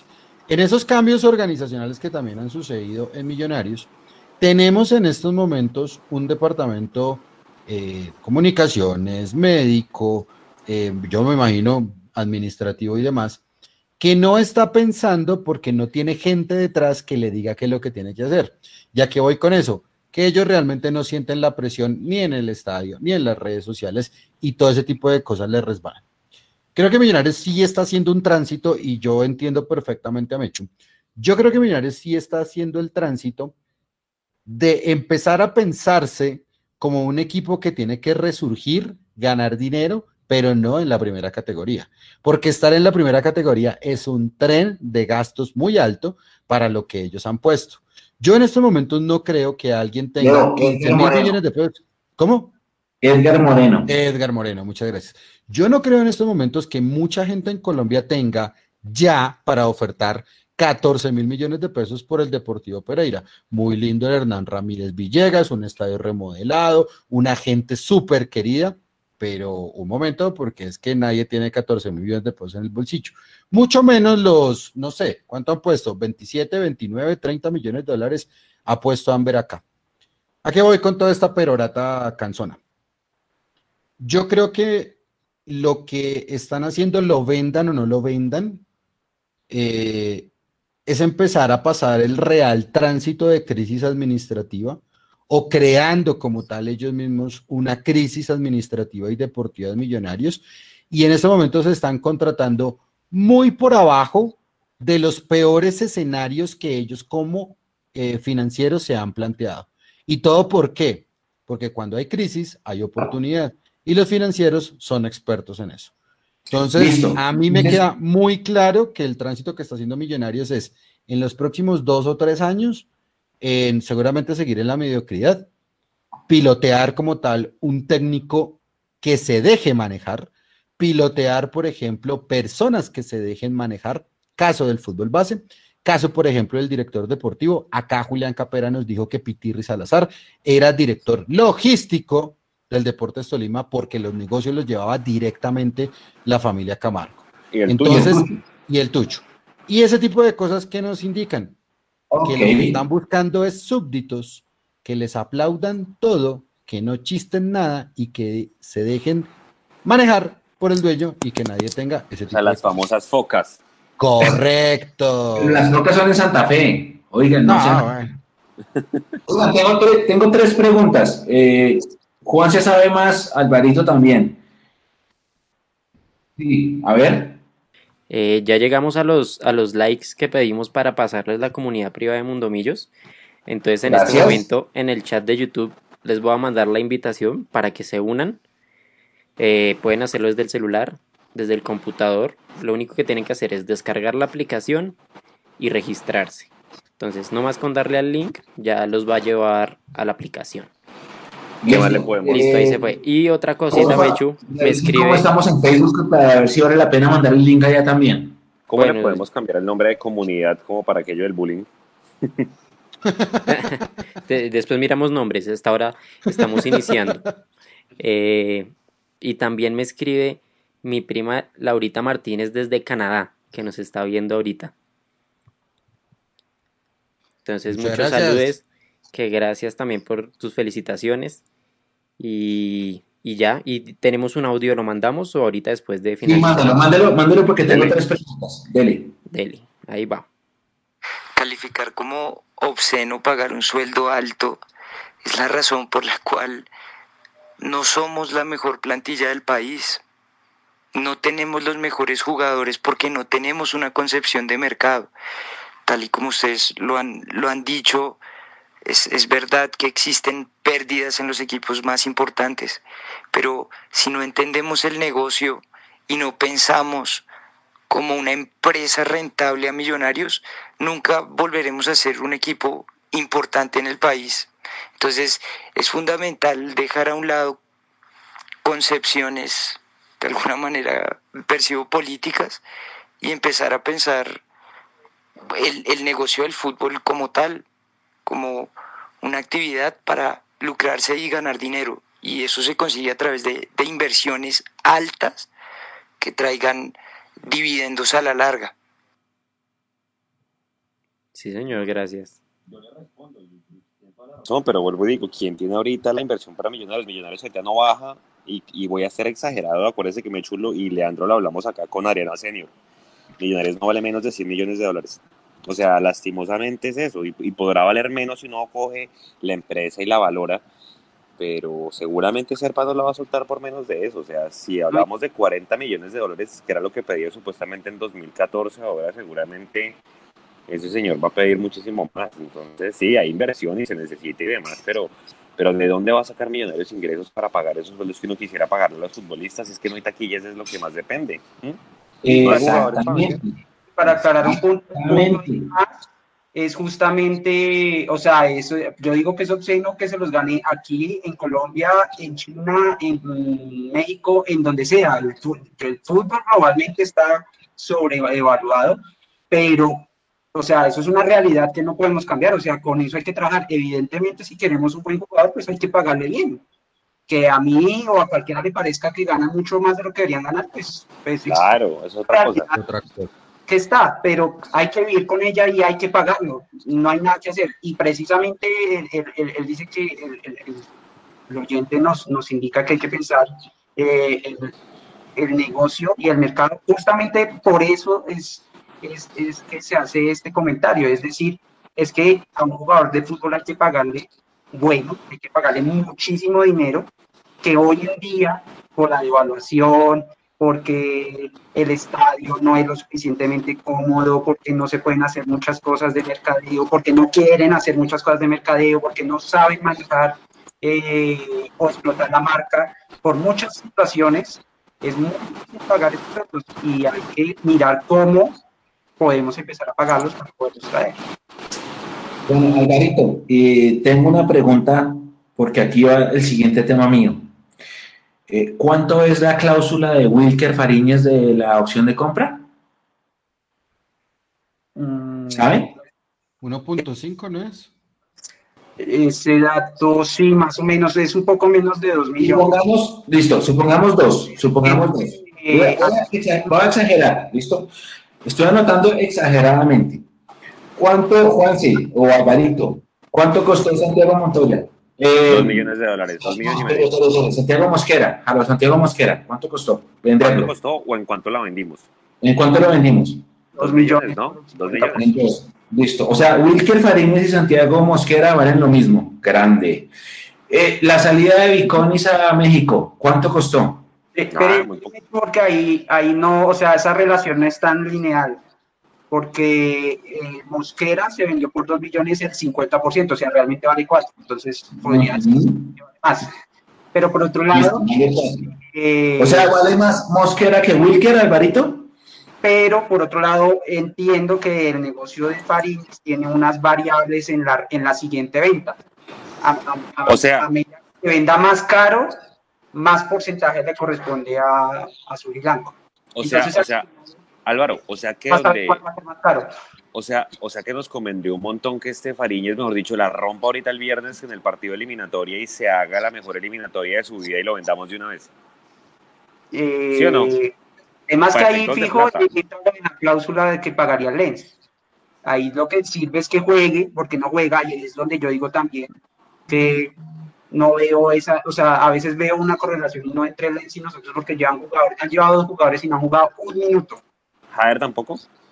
No, No, a ver, No, no, Jader, No. Jader se pasea por Francia como le da la gana. ¿O no? Qué vergüenza esto. Pues A mí me encanta. O sea, Jader seguramente será el próximo Barreto Chicho que devuelvan. Uy, uy, voy a guardar esta grabación. Nico, por favor, de guardar esta grabación. No vaya a ser que en 2021 no lo, no lo, no lo, eh, nos lo metan como refuerzo. Y aquí tenemos la declaración de Juan Sebastián. entonces esa relación de cuál vale más o menos depende del tiempo. Espérenme, Biconis, ¿cuánto costó? ¿Cuánto, cuánto lo vendimos? Eso fue muy barato, no sé por 0,7, qué, ¿no? 0,70, 750 mil fue. como menos, creo, como 350 mil dólares. Ahí, ahí en los estados finales, yo no sé en las, en las, en las notas de, de, de acta, de Bueno, punta, listo. Ya- no hice- dice- espéreme, espéreme, Juanse, que hice el ejercicio con tres jugadores referentes para llegar a la pregunta. Y perdón que les hice perder como 10 minutos de live por esto. La pregunta es, ¿por qué vendemos tan barato? Ese es el que no otro. sabemos vender es también. O sea, o sea, es que de verdad. ¿O es que ustedes creen que Wilker Fariñez vale lo que, lo que lo vendimos al Lens? ¿Ustedes creen que el titular de la selección de Venezuela vale 2 millones nomás? Para mí vale cuatro, por lo menos. Porque Según Transfer Market vale eso. eh, no, y es que los arqueros no son tan caros. Los arqueros no son tan caros, sí. Pero eso es otra cosa que tiene que mejorar el, el- este o cualquier otro dueño que llegue. Claramente. No, tiene que pero tener jugadores. Y ahí es por ese, por e- uno, ese es uno de los puntos por los cuales no concuerdo con Leandro en, en una hipotética eh, teoría de, de- de hacer un equipo que vaya a la B, porque el fútbol es rentable vendiendo jugadores, rentable de verdad, no para ganarse en la B de Colombia eh, 500 mil dólares al año. Álvaro, le presento, le presento en la B al señor Hernando Ángel. Vaya y búsquele todo. El dueño del Quindío, el dueño de Boca Juniors. Sí. Le, pa- le paso el enlace de Hernando Ángel vendiendo y las cifras. Ah, ese señor. Puede llegar a ganar él al año. Para él puede ser Mu. mucho. Para Sí, Joseph es mucho. ¿será, será bueno. No, pero es que a mí no me interesa lo que piense Joseph porque ya me quedó claro que él no, no está mirando para acá, es que él le está tirando migajas a millonarios. ¿O es que usted cree que un millón, o es que usted cree que un millón de dólares nos va a salvar? No, para ellos eso es. No, a eso voy, pero es que mi punto es pa- que para Amber tampoco es negocio estar, eh, tenernos en la B, el descrédito que van a tener eh, eh, va a ser una situación insufrible en Bogotá, que esto no es, esto no es como en River. En River los que lo hicieron se fueron y el club siguió, porque allá es un club, no como No, acá. Pero y por eso, ya- pues ya las la cosas no son comparables. Las cosas no son comparables. O sea, yo creo perfectamente que acá Amber se puede tragar perfectamente el sapo de mandarse a Millonarios a la B porque es que ellos no, vas a- no van a estar acá. Esa es la gran diferencia. En Es que- eso sí era el muy club delgado, subsiste en River o en cualquier otra parte donde se llame club deportivo. Las cosas subsisten es porque la gente no solamente tiene identidad, sino también porque hay cosas tangibles que tienen estadio, tienen universidad, tienen bachillerato, tienen otros deportes, tienen instituto, tienen pensión, tienen inferiores, tienen colegios. O sea, es, es- es- el, el- el ejemplo, la verdad, sí es completamente traído de los cabellos y no nos podemos comparar con ellos. Pero es que eso voy. Allá se pueden tragar el sapo de irse a la B porque tienen todo eso. Aquí no hay nada de eso. Por eso, Nada de eso. Aquí O sea- los que administran, ¿quién, dígame usted, quién se aguanta venir a administrar millonarios estando en la B? ¿Quién lo? Sí, O sea, no es Espere, espere, espere, espere, porque es que aquí no sale la duda. No es más fácil comprar a un equipo en la B para subirlo a la A y generarle utilidad. Uy, no sé. no, eso no me parece tan viable, Messi. No, porque es que No. No, No. Yo no lo veo viable. No lo veo viable porque el mismo Pimentel no lo dijo en esos 20 minutos.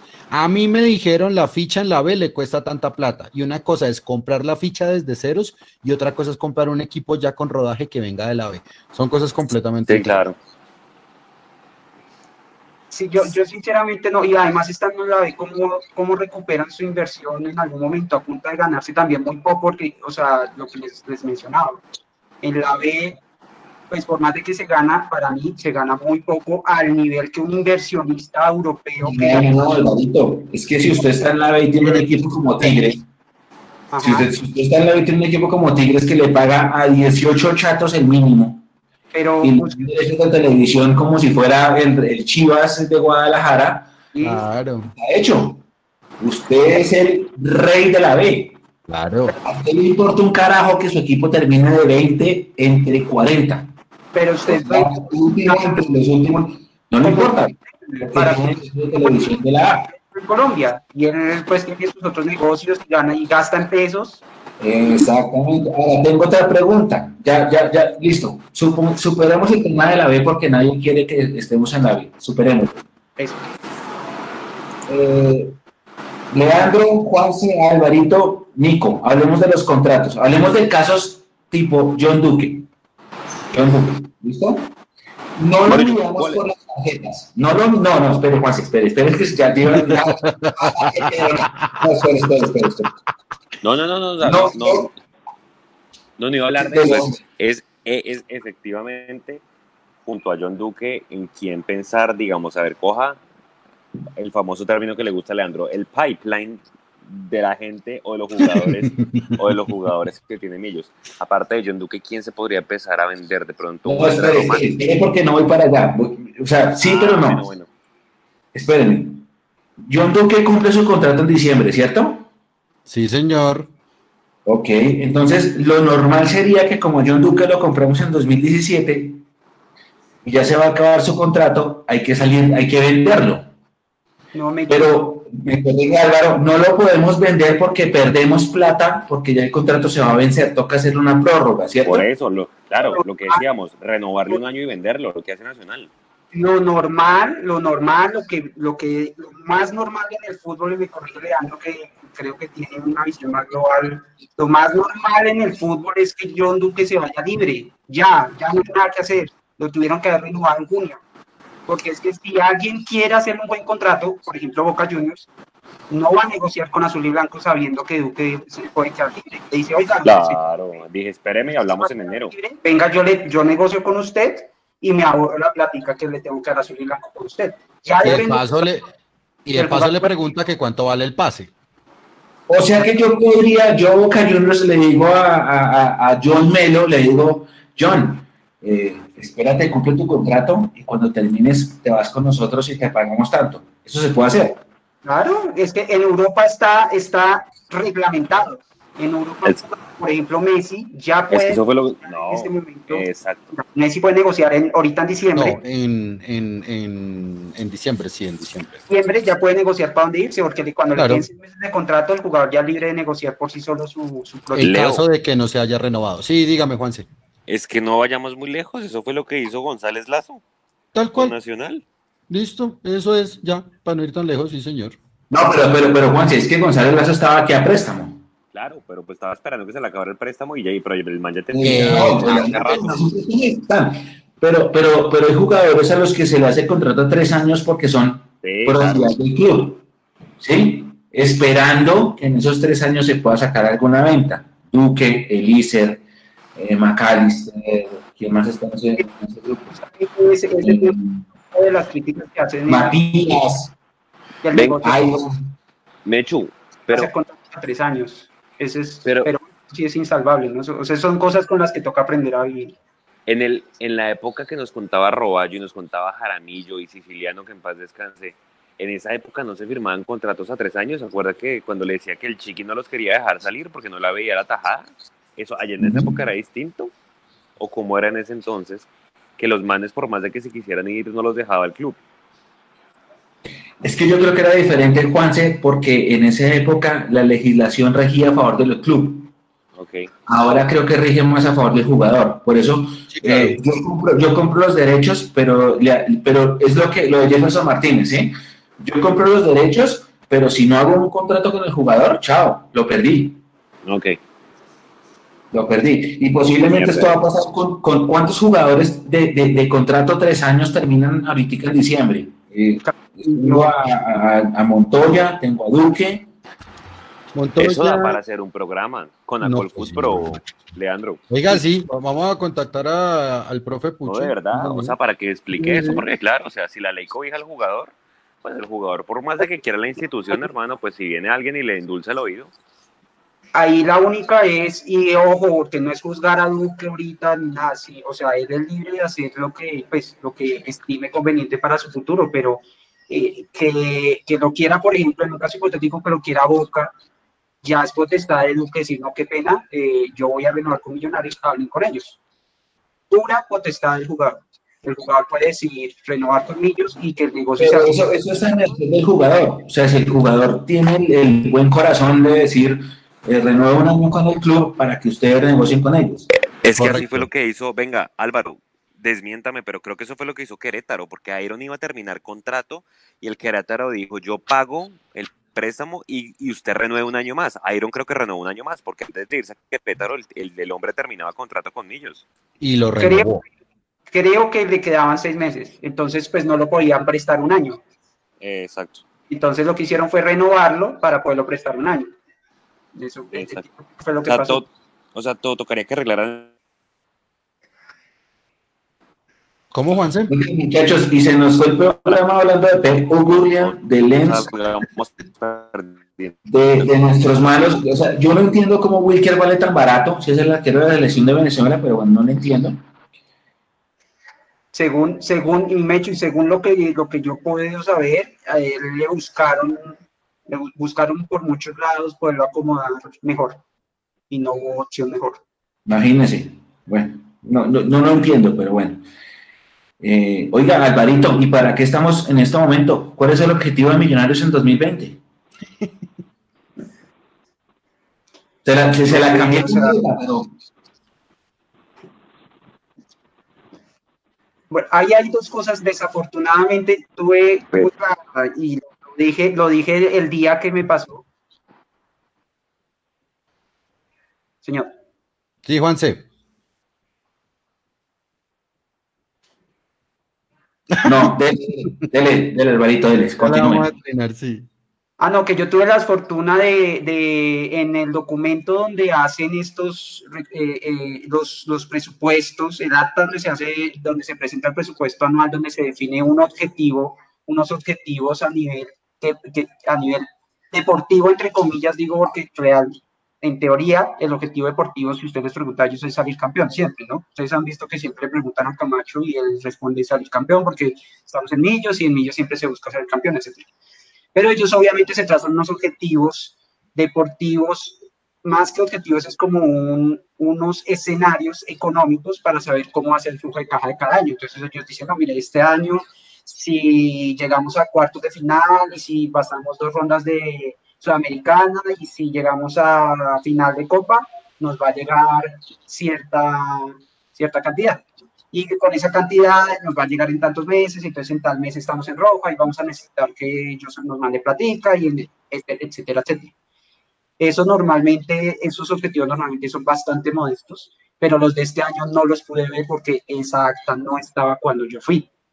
Eso yo lo comenté en, en esa ocasión que ustedes me invitaron. Sí, sí, sí, me llamaron y me informaron que sí, que qué pena, que la ya está. Desafortunadamente yo ya no tuve tiempo de ir a mirar y por ese motivo no le puedo responder qué objetivos se trazaron a nivel económico para este año. Pero yo creo que cualquier objetivo que se haya trazado para bien o para mal y puede ser excusa y les va a servir de excusa y desafortunadamente es cierto, el COVID les, les acabó cualquier plan si es que tenían alguno.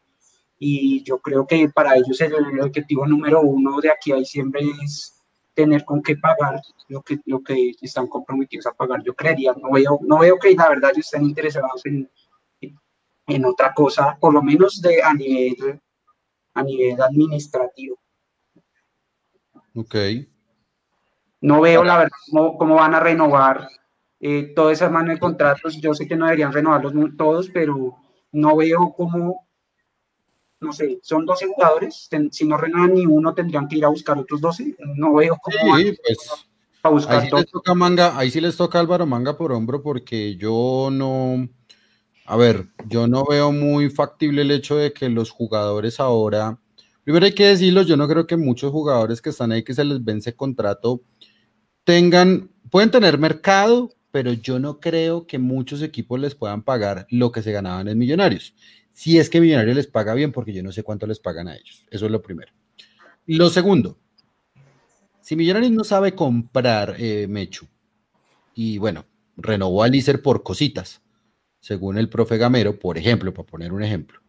Em, yo no veo de dónde Millonarios va a sacar 12 jugadores de igual o superior calidad de los que se van a un precio de mercado razonable que Millonarios pueda pagar y pueda sostener.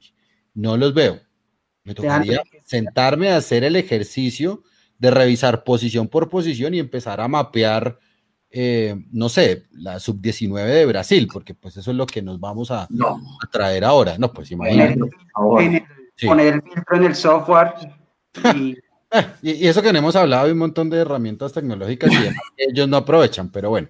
No, eh, solamente eso, Leandro, son 12 jugadores que sean por lo menos parecidos y que sean más baratos. Que sean más baratos, eso no sé. O sea, me toca buscarlos, créame. Ahorita Porque... estaba viendo a Pasto y pues bueno, pues corredor. Más bien contraten un técnico que sí sepa de eso. Vea, ahí ya le estoy dando la luz del 2021. Porque eh, el tema ahí, Leandro, es que eh, yo, yo no sé si ustedes sepan, ¿ustedes cuándo creen que volverá al público? Dos años más. Yo creo que 2022 posiblemente. Yo creo que antes de... No, yo le pongo 2022. no, yo creo que antes que la presión económica no va a aguantar eh, hasta la vacuna. Bueno. No, 2022. Y nos van a meter con tapabocas y, y separados así a tres metros cada uno no estamos preparados para eso. pero no, la presión no va a aguantar. Económicamente la presión no va a aguantar. Bueno, entonces, Mechu, le tengo esta. Ahora, vea, ya llegó Juanse, eh, que precisamente voy a hablar de él. Juanse decía que para tres objetivos de lo que queda del año deberían ser uno, lograr el cupo de Sudamericana 2021. Es decir, Juanse no nos quiso decir pero si estaba por ahí hablando de la liguilla, hay palabras subreptices. Sí, pues no hay como más. Eh, segundo, avanzar al menos en dos fases de Sudamericana 2020. Se juegan tres este año. Exacto. Eh, usted dijo dos fases en Sudamericana 2020. O sea, llegar a cuarto, básicamente. Ok, listo, perfecto.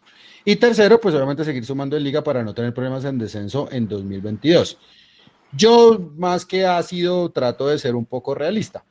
Para mí, el próximo objetivo de Millonarios, y Mechu me volteó los ojos y me hizo una cara de, ¿cómo así? El próximo objetivo de Millonarios es volver a ganar un partido de fútbol. Punto. Negro. Punto. esos son los objetivos, como fue que dijo ahorita Álvaro, no objetivos, sino trayectos. Eh, ¿Cuál fue la palabra que utilizó? Ah, se me fue.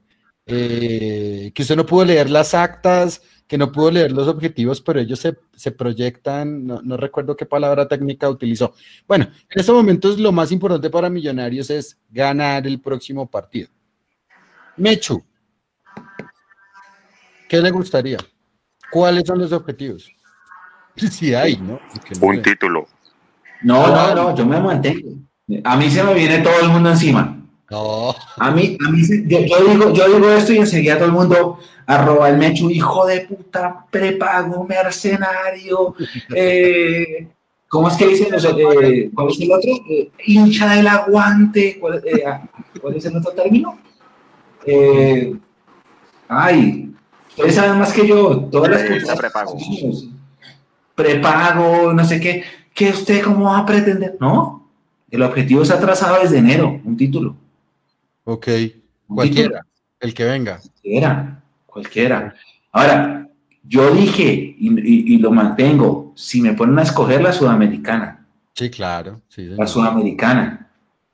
Si Millonarios queda campeón de la sudamericana, no me importa que, que llevemos... Haga su promesa. 1257 noches sin ganarle a Santa Fe, no me importa. Álvaro, ¿cuáles deben ser los... Pero espera un segundo, ¿la sudamericana cuándo se define? ¿En 2021 también? Sí. Eh, sí, 27, el 24 de octubre es el sorteo, que ya deberían estar los, los, los, ocho que vienen de la Libertadores, más los dos bombos que ya están. Nosotros posiblemente si el América o el Junior pasan, o el Cali, ojalá pueda ser contra uno de esos, o por acá cerca en Ecuador, para no tener que ir tan lejos, como decía ayer, como decía ayer Leandro pero Ajá. yo creo que todo depende cuando hagan el sorteo, mirar cómo quedaría el camino. Sí, o sea, Santa Fe llegó. Pero, pero Juan, esperen un segundo. Eh, eh, ¿Ese camino cuándo se termina? Ese camino se termina en eh, finales de enero del 21, que es la final. Ah, entonces no es objetivo 2020. No, por eso digo, hay tres fases pasar por lo menos dos, o sea, por digo, llegar a cuartos, ya llegar a la semifinal o llegar a, a, a final, pues qué mejor que eso, pero para mí es llegar a cuartos. O sea, que Mechu le tocó ahora sí rezar por ganar los cinco partidos. No, claro, no, no, me, to me toca rezar primero por llegar vivo a 2021 en la Copa Sudamericana. Es que por eso la Copa Colombia yo no la metí. Porque cuando miremos al fútbol de Brasil nos traigamos material de exportación. A mí me cuesta creer que, que, que, que, o sea, es lo mismo que digo siempre, el jugador que se ponga esta camiseta lo vamos a apoyar, pero es que con el poder que tiene Brasil, Palmeiras, o sea, fuera, no sé, un equipo de segunda de Brasil, Leo, eh, no sé. Goiás, por ejemplo. Goiás, eh, Bahía, Firmino. Si, me, si dicen, oiga, viene eh, Mechiño, eh, volante ofensivo del Goiás de Bahía, Fermanducano, bueno, está bien pero es que es Palmeiras. A mí me cuesta creer que Palmeiras no vaya a mandar jugadores al exterior y que los tenga que pasar primero por Colombia. Me, me cuesta creer. Si, si llega Caique y Caique es eh, eh, mejor que Matías y que Vargas juntos, ah, bueno, me callaré, pero me cuesta creer, ¿sí? Me, y es que no, no, no, es Brasil, o sea, es Brasil, no es Ecuador ni para, es Brasil. Sí, claro. Es que en serio es rarísimo, o sea, es rarísimo, Mecho. O sea, venga, es tan raro. Venga, hay, hay, hay otro ejercicio que yo quería hacer ayer, que lo dejé para hoy intencionalmente ya para, para antes de que se acabe el programa, y es, dicen, Millos necesita jugadores de jerarquía, Millos históricamente y su esencia, su filosofía, no de ahorita, sino pues de, de Millonarios Grandes, coger a los mejores jugadores del rentado colombiano y traérselos. Mm, cada uno, incluyendo Nico, dígame tres jugadores del rentado colombiano que le metería en jerarquía a Millonarios hoy. Uh, del rentado colombiano. Sí. Juan, sí, mandemos eso en la mañana y lo preparamos.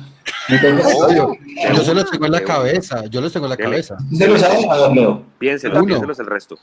No, yo, yo por lo menos tengo claro, uno, hay que tener un goleador y así sea problemático, cansón, dicharachero, que le gusta decir groserías en Instagram Live, yo me traigo a Teo Gutiérrez. Porque no, no, no, pero no vale porque es que Teo es, Teo es superestrella.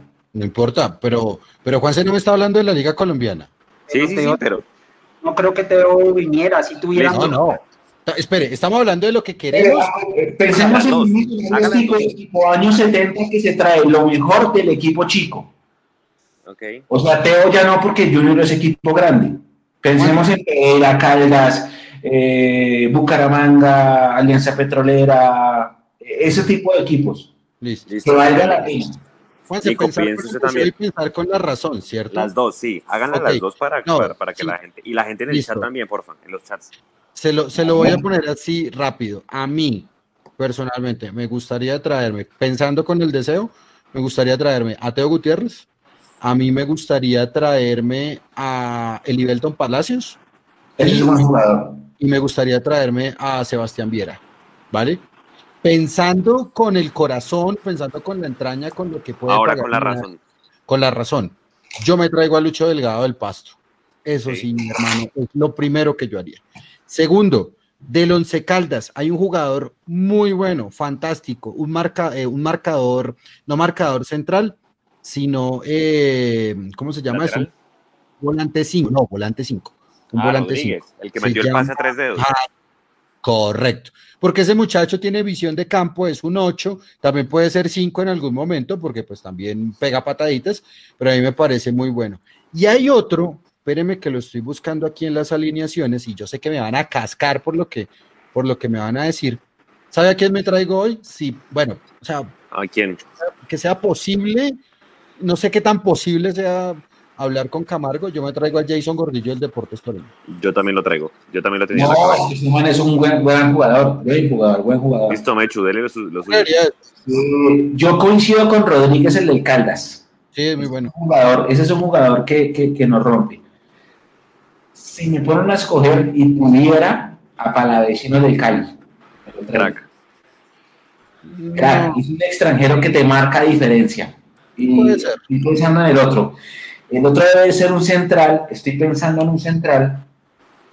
Eh, a ver, que la gente me dé nombres en el chat. A ver, a ver con quién. A ver con El quién. Cali puede ser. Este, este Buletich que, que menciona José Daniel es buena, buena alternativa. Ese Sí, juega en el Cúcuta, ¿no?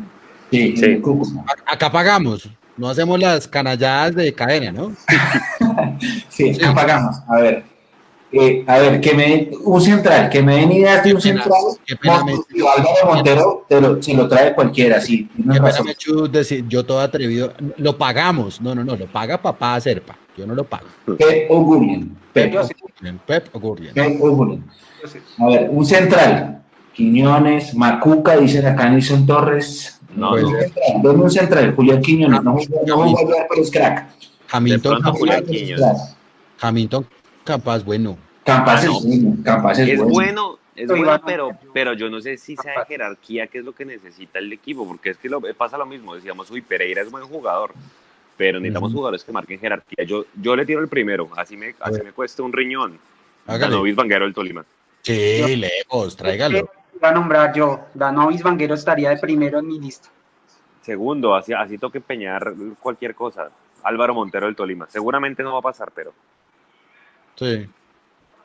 O sea, ¿cuánto pedirá el, el, el- cu- cu- cuánto fue que le rechazó el senador Camargo a, a, a quién fue? ¿A estudiantes o argentinos? Juniors, O- la, la oferta. Millones de dólares, creo que fue. Sí, imagínense, ese sí sabe.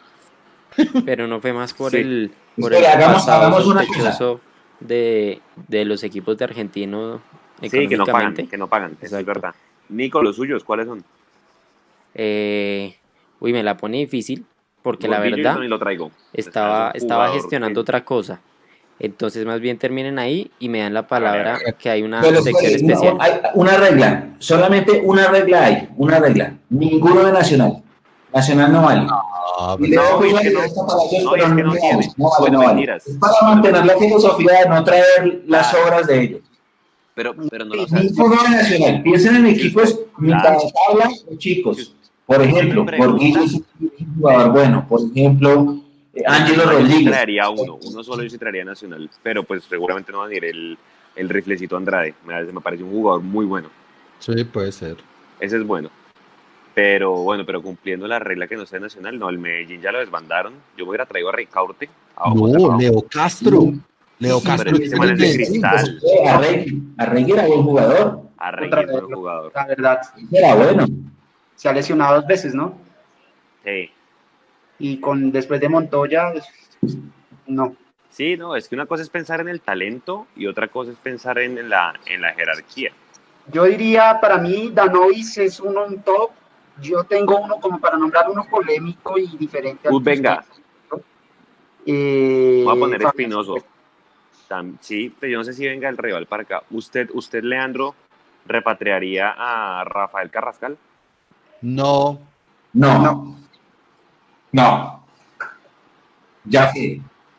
Eh, Michael Rangel. Tírala diferente. No. Tírala diferente, Juan. iría por ¿Cuánto- Michael ¿Dónde Ángel. traes? En este, en este torneo hubiera ido por Michael Ángel de cabeza, Yo también. por todo, hasta el apellido. tranquilo. Álvaro, no comprometa el apellido. A ver, a ver, a ver, Jonathan Agudelo está en Israel. Eh, No, ¿quién, no, quién no. A ver, tire, Caballero del Bucaramanga. Ese jugó bien el viernes, ¿no? Jugó bien el viernes, sí. Buen, buen, buen nombre, sí. ¿Cuáles son. ¿Cuáles son los centrales del pasto, Leandro? Uy, ya le digo, porque estaba justo por ver el pasto. Daniel Incapié Vale, dice, me traigo hasta Moya. Moya, sí. Pues es que lo, sí, exacto. Son de pronto que uno los traería. La, la, la vaina es que vengan, pero si no, del rival de patio. Así Uy, que sí. yo envidia tener de pronto el arquero, Leandro Castillo. Mire, están hablando, está mucho, están hablando mucho de Sabat, el de, el de Equidad, y de Equidad. Sabat. sí. ¿Usted traería a Matías Mier? ¿A Caderitas Mier? ¿Lo traería? Goleador de la liga, ojo. A, a Caderitas Matías Mier. Leandro está loco. ¿Usted no lo trae? ¿Usted no lo trae, Mechu? Sí, yo lo traigo. Después del gol que hizo. Y Didier Moreno, Didier Moreno no es muy querido en Barranquilla, ¿no? Ese es un buen nombre. Ese es un buen nombre. Ese es un buen nombre. Venga a ver a quién más. Es que Eh, toca pensar en ese tipo de jugadores. Lastimosamente uno le encantaría No, pues, no, en Usted tiene. eh, Ayala del pasto, están diciendo acá. Ayala. Sí, ese es volante de marca. Lo que pasa es que volante de Ayala. marca siento que Millonarios está más que cubierto en volantes. Leandro, Leandro está viendo el pasto, nos comentaba. Sí, ¿Por qué el pasto sí puede y nosotros no? O sea, no, no entiendo. Yo- claro, mire, No, y el pasto que lleva de a Muy- 20 cada es semestre. muy sencilla la... Cada- cada torneo, exacto. O sea, si el pasto puede, nosotros tenemos un montón de elementos que Hay deberían un man- jugar a favor. Hay un man de Jaguares de Córdoba que es muy bueno, que nos hizo la fiesta en el 4-1 y siempre nos, nos, nos mete gol allá. Ahorita se me, se me escapa el nombre. Que fue Ah, el que le sí, metió a sí, Equidad sí. 2. Ahorita se me escapa el nombre, un tipo bueno también. Sí, sí, sí, tiene razón. Tiene razón. Que vea, se, se me van a venir encima y, y bueno, Gómez Juan Sebas el Twitter, pero tiene más jerarquía Jaguares con Anchico y Rufai Zapata en la nómina que nosotros. ¿O no? ¿O no les parece? Ese, ese es un buen debate porque es que yo ya no sé qué es, yo ya no sé si tenemos jerarquía o no.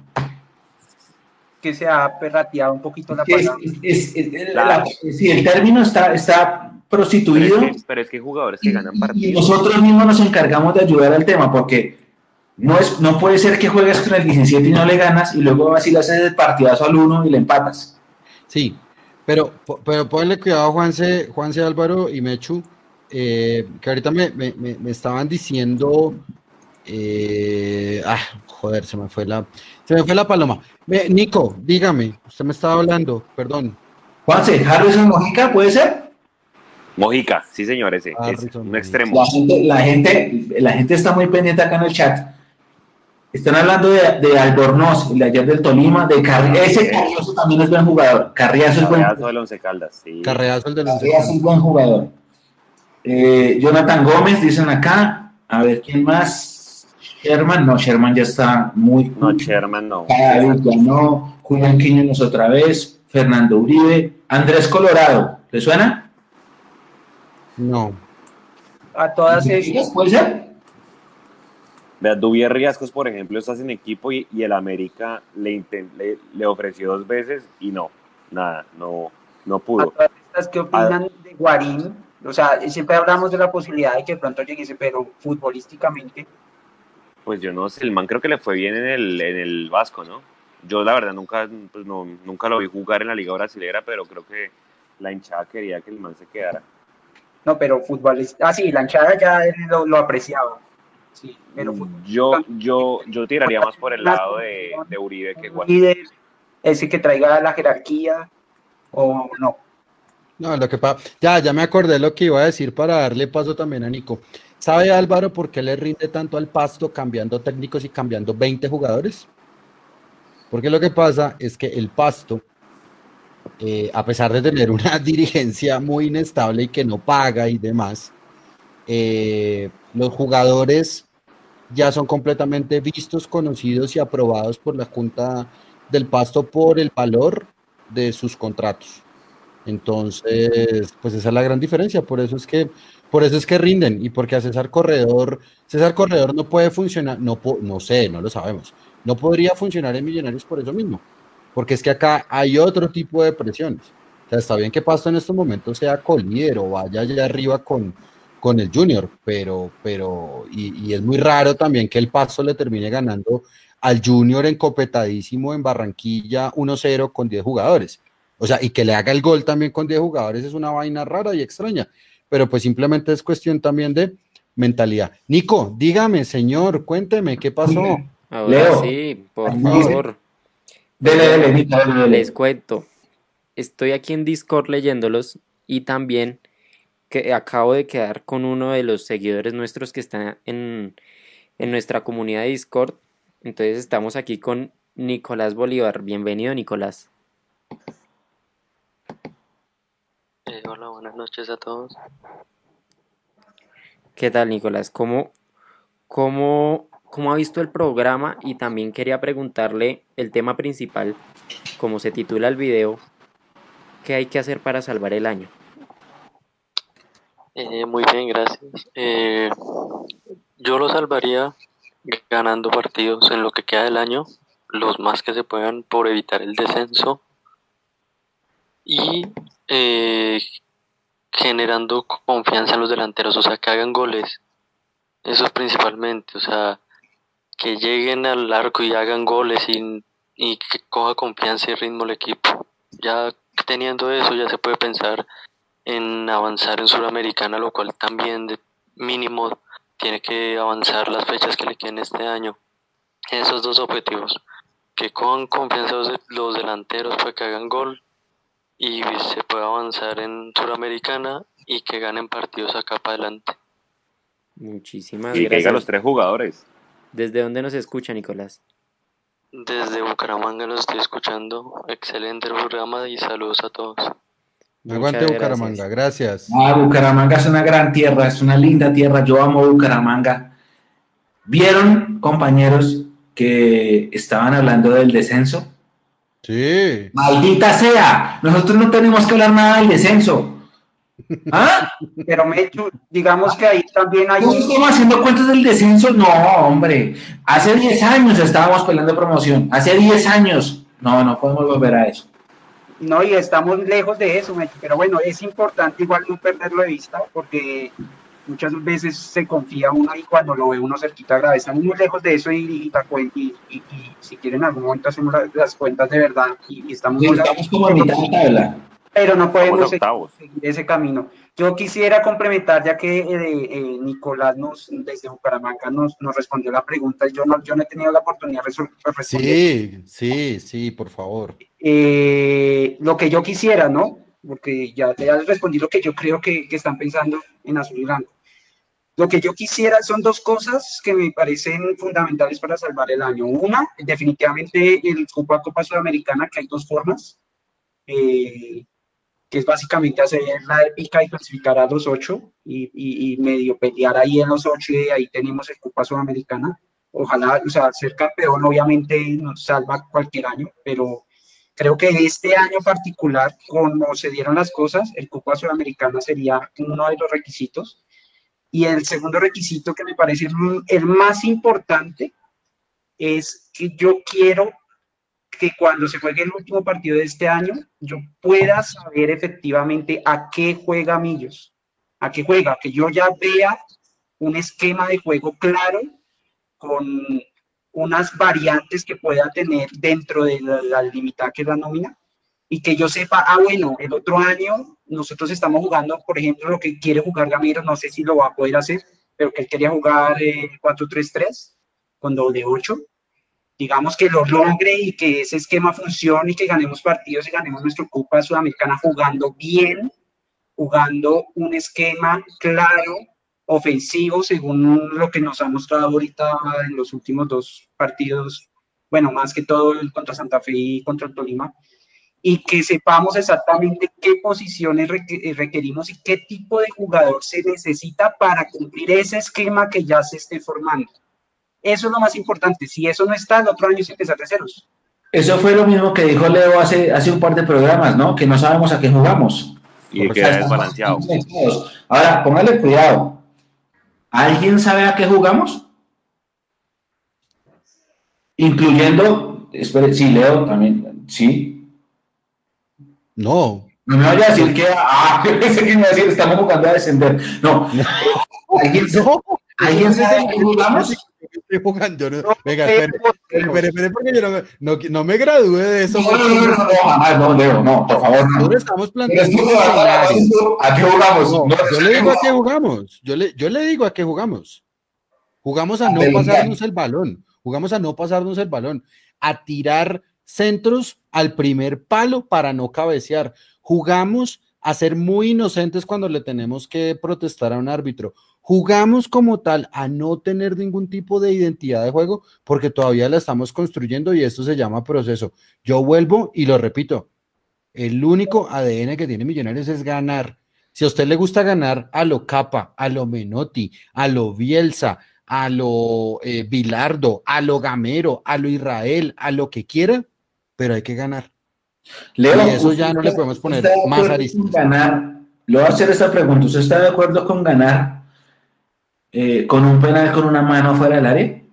Mano, mire, yo le, yo, yo como medio comentarista arbitral, yo le puedo decir que la mano no fue, si ese es el ejemplo, pero es gol, hermano. Y a mí solamente hay una cosa que me lo quita y es el bar, si lo tenemos. ¿Cómo? Luego lo del fuera de lugar del gol del Tolima. No, eso no fue fuera de lugar. ¿Quién dijo eso? Pero, pero, pero espere, espere, espere, espere. Respóndame la pregunta. Sí. ¿Usted está de acuerdo con ganar con una mano fuera del área que se convierte en penal? ¿Usted quiere ganar así? No, no, pues posiblemente yo no quiero ganar así porque yo no quiero que me regalen nada. Yo creo que eso es algo que uno no escoge, ¿no? Eso Sí, pasa. exacto. Exacto. es- Eso es, eso es un accidente. Yo estoy de acuerdo con Álvaro. Perderemos también Un accidentes. accidente llevó- nos llevó a perder a Libertadores 89. Ojo. Sí, hombre, es obvio. Sí, yo estoy de acuerdo. Ah, no, ganar a cualquier precio, la respuesta Ah, ya me entendió, ya me entendió. ¿Estamos, ¿Estamos dispuestos a ganar a cualquier precio? no. Pues. Sean no sé. sinceros, sean, sin- sean sinceros. Estamos en el puesto 18. ¿Están Sí. dispuestos a ganar a cualquier precio, sí o no? No, entonces le contesto no. No. Es que, Claro, no. Mechu, yo digo que, digamos que si el problema de ganar a cualquier, a cualquier precio es que, por ejemplo, Millonarios se infle la camiseta diciendo, ah, le empatamos al primero de la liga y en el siguiente partido, ¡pum!, se estrella. Ahí es donde Ganar a cualquier precio incluye como, peligroso. como- ganar a Nico, cualquier venga, Nico, nos quedamos Juanse. 60 años viviendo de que le ganamos un amistoso al Real Madrid. ganar a cualquier precio, ganar a cualquier precio incluye como se ganó la, la estrella 15. Pero, pero Mechu pregunta, yo le he escuchado ese argumento a su merced y yo le pregunto, eh, ¿vivimos quiénes? Los hinchas, ¿cierto? Los hinchas, claro, no. No, Pep- a Pep no le importa esto, Alvarito. Ok, ¿quién contrata? ¿Quién contrata? ¿Quién tiene poder para contratar? ¿Quién tiene el poder para armar equipos que salgan campeones? ¿La hinchada? Usted le- ahí le pegó, usted le pegó al perro. Usted le pegó al perro. No, nosotros Eh, podemos vivir de lo que tenemos, sea. tenemos un proyecto deportivo. en, en, en Ipiales por- con gol de cola de, de Vanguero en el minuto 90. Es, es irrelevante. A la final el que decide qué equipo arma y si arma un equipo para ser campeón o no es otro. Entonces pudimos vivir 60 años, pero los que, los que nos dieron 30 años o 22 años de frustraciones no fuimos los que vivimos 60 años de un, de un amistoso. Fueron otros, otros que tenían el poder para hacer algo diferente y no lo hicieron. Entonces, No, Alvarito, eso es, diferente, porque nosotros también nos comimos el cuento. listo, Hay una línea de tiempo entre el 88 y el 2012 en el que nos dormimos todos, todos, todos, todos. No, yo no voy a decir acá nombres, nosotros mismos todos, hinchada, directivos, jugadores, técnicos, todos, que nos comimos el cuento del más veces campeón y dejamos que todos ganaran y no importaba. Me hecho, lo comimos completo todos, todos, todos, todos. ¿El cuento hubiera sido diferente? ¿Señor? Y no nos comemos ese cuento los hinchas porque sí, hace... sí, sí, yo creo que hubiera sido diferente, sí, claro, sí, sí, sí, claro. Hubiera podido ser diferente. Eh, si, si uno se pone objetivos, eh, objetivos a corto plazo en los 90, no nos pasa eso de dos subtítulos en 10 años. Pero en los 90 el poder tampoco lo teníamos los hinchas. No, no, no, no, estamos hablando de, históricamente lo que pasó. No, no estamos hablando de Amber. Amber llegó en 2012. Sí, correcto. la historia dirigencial de Millonarios desde 1989 hasta 2020 y en ninguna de esa historia dirigencial la hinchada tuvo el tipo de, de hacer algo diferente a lo que ya pasó. Ah, ese es mi punto. Como hinchas nos pudimos haber comido el cuento, sí, listo. Pero que esto sea... Lo que pasa, no, no, lo que pasa es que antes era más fácil porque como era una sociedad eh, eh, sin ánimo de lucro, sí. entonces era más fácil presionar. Ahorita ya no podemos hacer nada. Es lo que hablábamos ayer en el tercer tiempo. Eh, Política no hay nada que hacer, no hay nada que hacer, es diferente, pero tuvimos de años para, para representarnos y no pudimos y, y le embarramos, y hay un montón de cosas que puede ser tema de otro live, de cómo nosotros mismos como hinchada la embarramos diciendo que éramos solo de Bogotá, cuando Millonarios toda la vida fue un equipo de todo el país, entre otras cosas. Pero eso es, tema de otro programa. sí, no, y, bueno, yo, yo, yo, creo, yo creo que la charla fue muy provechosa.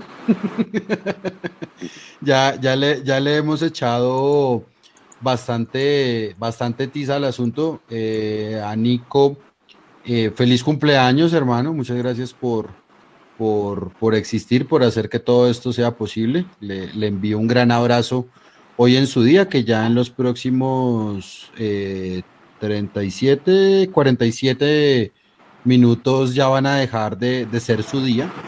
Así que un abrazo, Nico. Se acabó el día. Disfrute, Cenicienta, que se le acaba el encanto ahorita a las 12.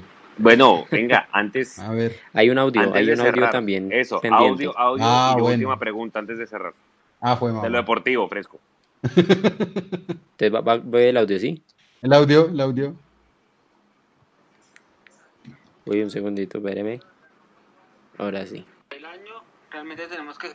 Es de Andrés Acosta que nos manda audio por el WhatsApp. Ok. Buenas noches, Andrés Acosta. Yo la verdad no creo que haya ninguna forma de salvar el año. Realmente tenemos que ser sinceros y la nómina que tenemos y el manejo que se le está dando a Millonarios no da para pensar en ninguna opción. El año se perdió y realmente lo preocupante es el futuro en adelante en, mando, en manos de estas directivas y yo la verdad no creo, la nómina es muy pobre, más allá de un resultado bueno de un partido aceptable ayer contra el Tolima, porque solamente se puede llamar aceptable no salir a festejar un empate contra el Tolima estando en el puesto de 18, más allá de eso no hay más y es muy preocupante qué va a pasar el próximo año con la salida de los jugadores que terminan contrato y pues con el futuro manejo que continuará siendo de parte de Amber. Muchas gracias. Un abrazo, gracias. Juanse, su última pregunta para cerrar, por favor. Mecho no me contestó, ¿ganar a, como de lugar incluye la forma en cómo se ganó la Estrella 15? No, es que la Estrella 15 se ganó bien. ¿Ustedes qué dicen? ¿Se ganó bien? No, pero es que no, no, entiendo, no entiendo cómo se gana mal, Juanse, esa estrella. No, se, gana, se gana mal si un árbitro llega el, día anterior al hotel y con una metralleta ya, ya, listo. No, pues no, es que, es que, es que por eso era mi pregunta, o sea, yo entendí, claro, ganar al como sea es que el árbitro meta la mano, porque pues realmente jugando recontra bien y siendo el equipo demoledor que fue el de, el de Hernán Torres en la estrella 14, creo que no, o sea, al final ganamos porque el equipo se metió una remontada y porque Iron se enrachó que de hecho era lo que, decir, lo que me hizo falta ayer complementarle a Leandro, o sea, en el momento que un delantero millonario se enrache, se lo juro que nos metemos a los ocho. Ahorita no hay. Alvarito, les voy a hacer una pregunta. ¿Ustedes se saben el equipo titular completo de la Estrella 14? Sí. sí. A ver. Delgado. A ver, Delgado. Delgado. La Roca, Martínez. Lewis, eh, Lewis, Román, a Franco, Román y Franco.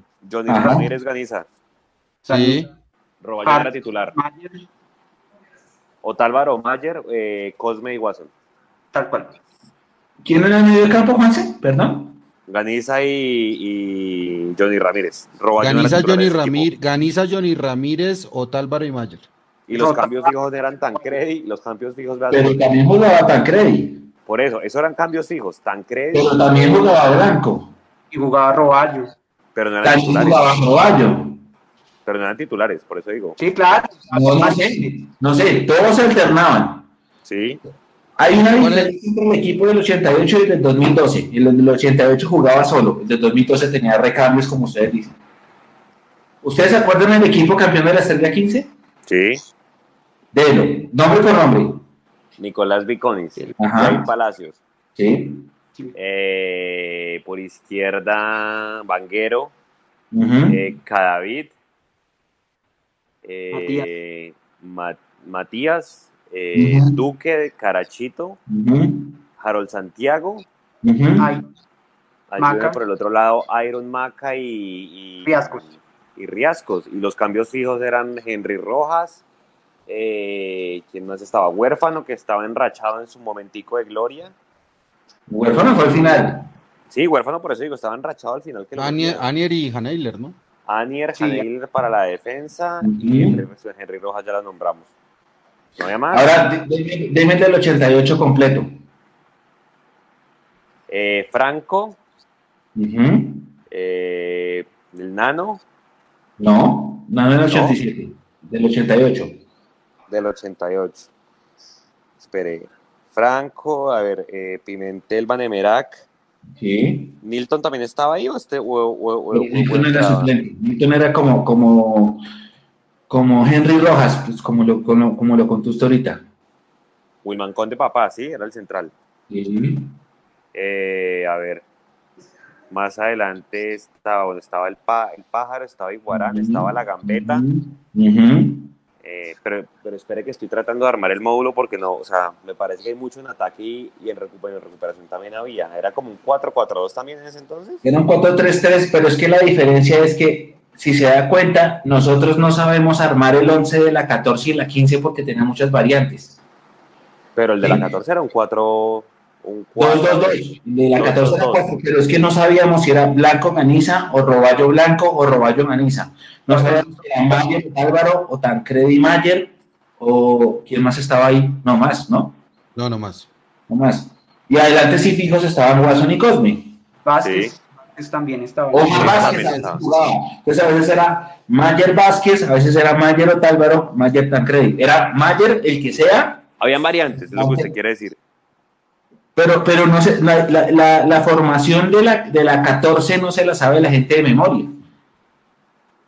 ¿Cuál es Pues la idea base, con sí. eso, Mechu? La de la 13 sí, la de la 13 es, es fija. Sí. Por eso la gente cree que la 14 y la 15 no valen tanto como la 13 y la 12.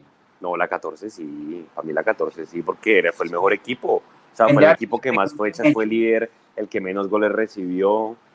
No, ese sí, ese sí tenía una idea clara. Es que la 15 para mí todavía, o sea, ser el equipo demoledor de todo el torneo, para mí me parece que no, que se No. enrachó al final y la No, ganó. Nos enganchamos al final, sí. Pero si nos vamos a eso, eh, Millos los últimos tres partidos en la 14 no ganó ninguno. Entonces, ¿cu- ¿cuáles últimos tres? ambas, o sea, o sea no, no sé, ambas tienen su- sus cosas. Sí, sus- exacto. Pero, pero, pero, pero si usted me los pone a los dos, El claro, el de la jugaba 14 mucho. jugaba mejor. Es que si usted me pregunta, a mí el equipo de Lillo, yo lo, a mí me gustaría, a mí me hubiera, me hubiera gustado ver el equipo de Lillo, que dicen que es el mejor en la época de azul y blanco como jugaba, sin Dairo Moreno en ese equipo. Porque yo siento que, que, que, que, que ahí Dairo, obviamente, es que lo que digo, para mí el goleador en racha pesa un montón en un equipo de fútbol. Yo no sé si el equipo de Lillo hubiera jugado tan bonito si Dairo Moreno no hubiera estado en ese equipo. Para mí, pero eso es opinión personal.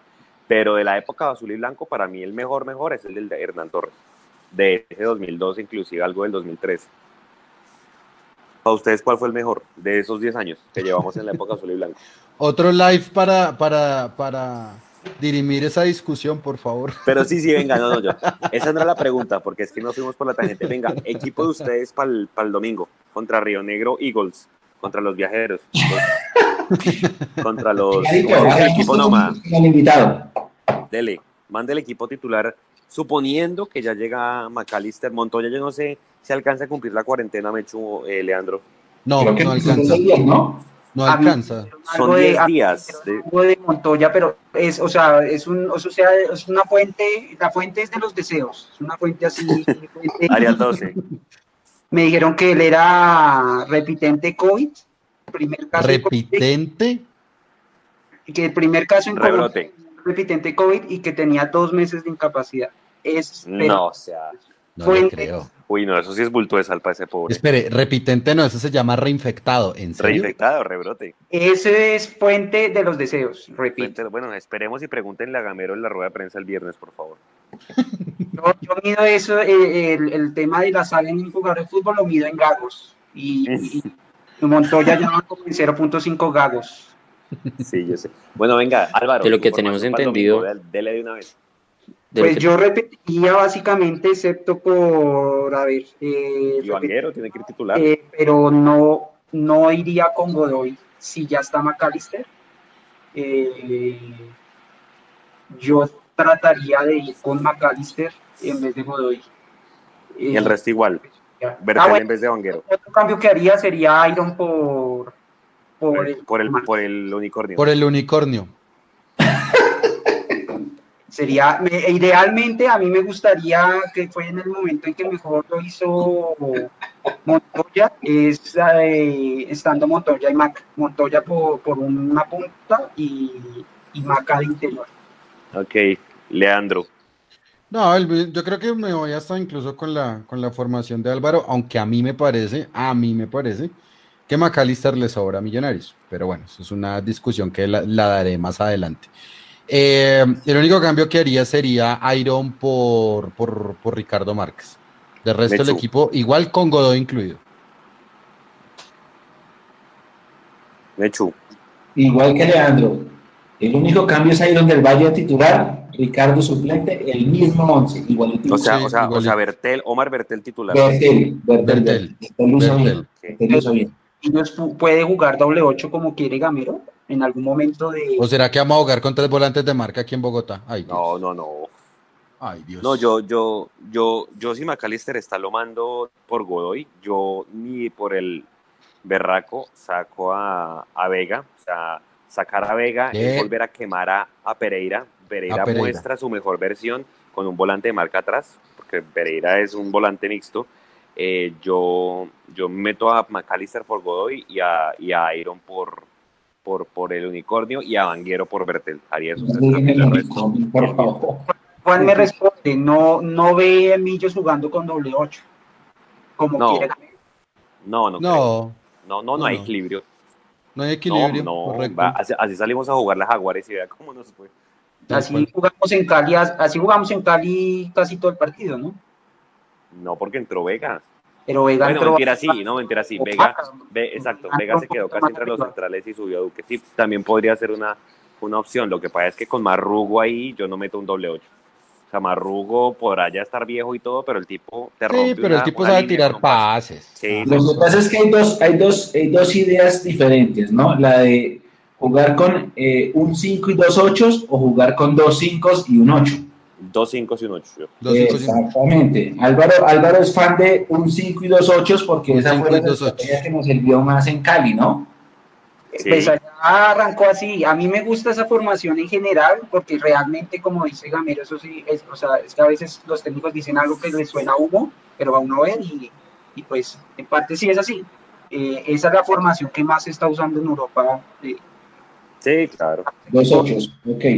Nos usan, De todas maneras, sí no veo cómo puedan usar dos ochos acá. Empezando que son ochos, veo solo tres en el equipo. Eh, Si, si llegase a pasar en, en el evento esporádico de dos 8, el 5 tiene que ser Steven Vega, no Duque. Obvio, total. Eh, No, después sí, Duque Pereira está bien, no hay problema. Eh, tengan presente que a Duque muy posiblemente le van a sacar tarjeta y se va a perder. Oh, pe- pero Uy, por y en Envigado. favor. Envigado. Y se va a perder el partido en Envigado, que es jodido. Eh, me quedo ¿Cuánto con- quedó Envigado América, Me quedo con, me quedo con Bertel. Bertel, Ber- Bertel vino a suplir a Vanguero que se hizo expulsar con razón. Eh, nadie puede reclamarle a Vanguero su expulsión. Y, Van- y Bertel lo hizo bien. Entonces yo a Bertel le doy la continuidad, lo hizo bien. Eh, a Román le doy la continuidad, a los dos centrales. A Godoy inclusive porque McAllister como viene en una lesión me parece mejor para un segundo tiempo que para mandarlo desde el arranque y creo que a Godoy no le está dando el tanque más de 60 minutos. Para rematar partidos. Creo Oiga, que Godoy Juanse. Señor, Oiga, para, para terminar con la información, es que ya está tarde. sí, no, dele, dele. Colaboren, marica, ya. el meme. Marica, ya. ¿Cómo? ¿Qué, qué me he hecho? Que no, que nos van a desmonetizar. No groserías. Perdón, perdón, yo no sabía que eso era grosería. Envigado 1, América 1, Juanse. Uno, uno, ¿sí? Sí, 1, 1. Yo, Vale, no, Bueno, pues hombre, esto- señor, señor, ahí. señor, señor. no, so- Sí, ves, solo, un, so- solo un dato para terminar. La expulsión de Vanguero, adivine de dónde proviene. De un tiro de esquina al primer palo de los que a usted le gustan de Gamero. Guau, guau, guau. Mechu, ¿le puedo guau. pedir ahí un- una tareita de estadística de historia para... Sí. Si no la tengo, yo la tiene Juanse, pero tírela. Sí, ojalá si ganamos el próximo partido. Yo recuerdo que las veces que hemos ganado en Envigado, la mayoría de veces venimos de una crisis fuerte y allá llegamos y ganamos de alguna manera. Sí, es verdad. Dios lo oiga. Ha habido por lo menos dos o tres partidos así. Recuerdo mucho uno en el Atanasio, que ganamos como 4-3, una vaina así súper. Sí, sí, sí, sí. 4-3 que estábamos 3-1 abajo. Ajá. A ver si es un buen presagio. Bueno, pero, pero antes de eso nos toca, pero antes de eso y para el equipo de arroz con huevo ganó en Envigado. correcto, el equipo de Arroz con Huevo ganó Envigado. Pero antes de todo eso y de pensar en Envigado y pensar con el deseo, Millonarios juega en el próximo Negro. domingo a las 8 y 10 acá en Bogotá contra Río Negro Águilas. Nos van a seguir acá en la multitransmisión. Vamos a tener horas bastantes como tal para escuchar el partido, para ver la rueda de prensa, para hablar en el tercer tiempo, para que todos ustedes estén conectados, para que por Discord nos envíen todos sus comentarios, para que nos, para que hagan parte de, eh, de todo ese conglomerado de personas en vez de decir la otra palabra. Eh, de, toda- eh, de todo ese conglomerado, de todo ese, de hecho no me haga reír, no joda, de todo ese conglomerado de personas que no joda, Mecho, no me haga reír. ¿Qué pasó? Y alícese No. para leer en redes Sí. el presidente de Río Negro donde haya algo barbita. Sí, no, no, Salazar. Pere, no, Pere, dejemos algo para dejemos alguito para la previa porque es que el tipo destapó, destapó cosas feas. Eh, entonces nos van a poder, eh, eh, vamos a estar en Discord, en YouTube, en Facebook, en Twitter, multitransmisión con, con Nico Molano y Álvaro. Muchas gracias por acompañarnos. Fueron más de dos horas completamente provechosas. ¿Cuánto llevamos? Eh, Ay, hablando de cosas, Eh. no, pues ve, vea la hora. Vamos dos horas 19 minutos de transmisión. Somos el, como decía Gamboa, somos el City TV de Millonarios.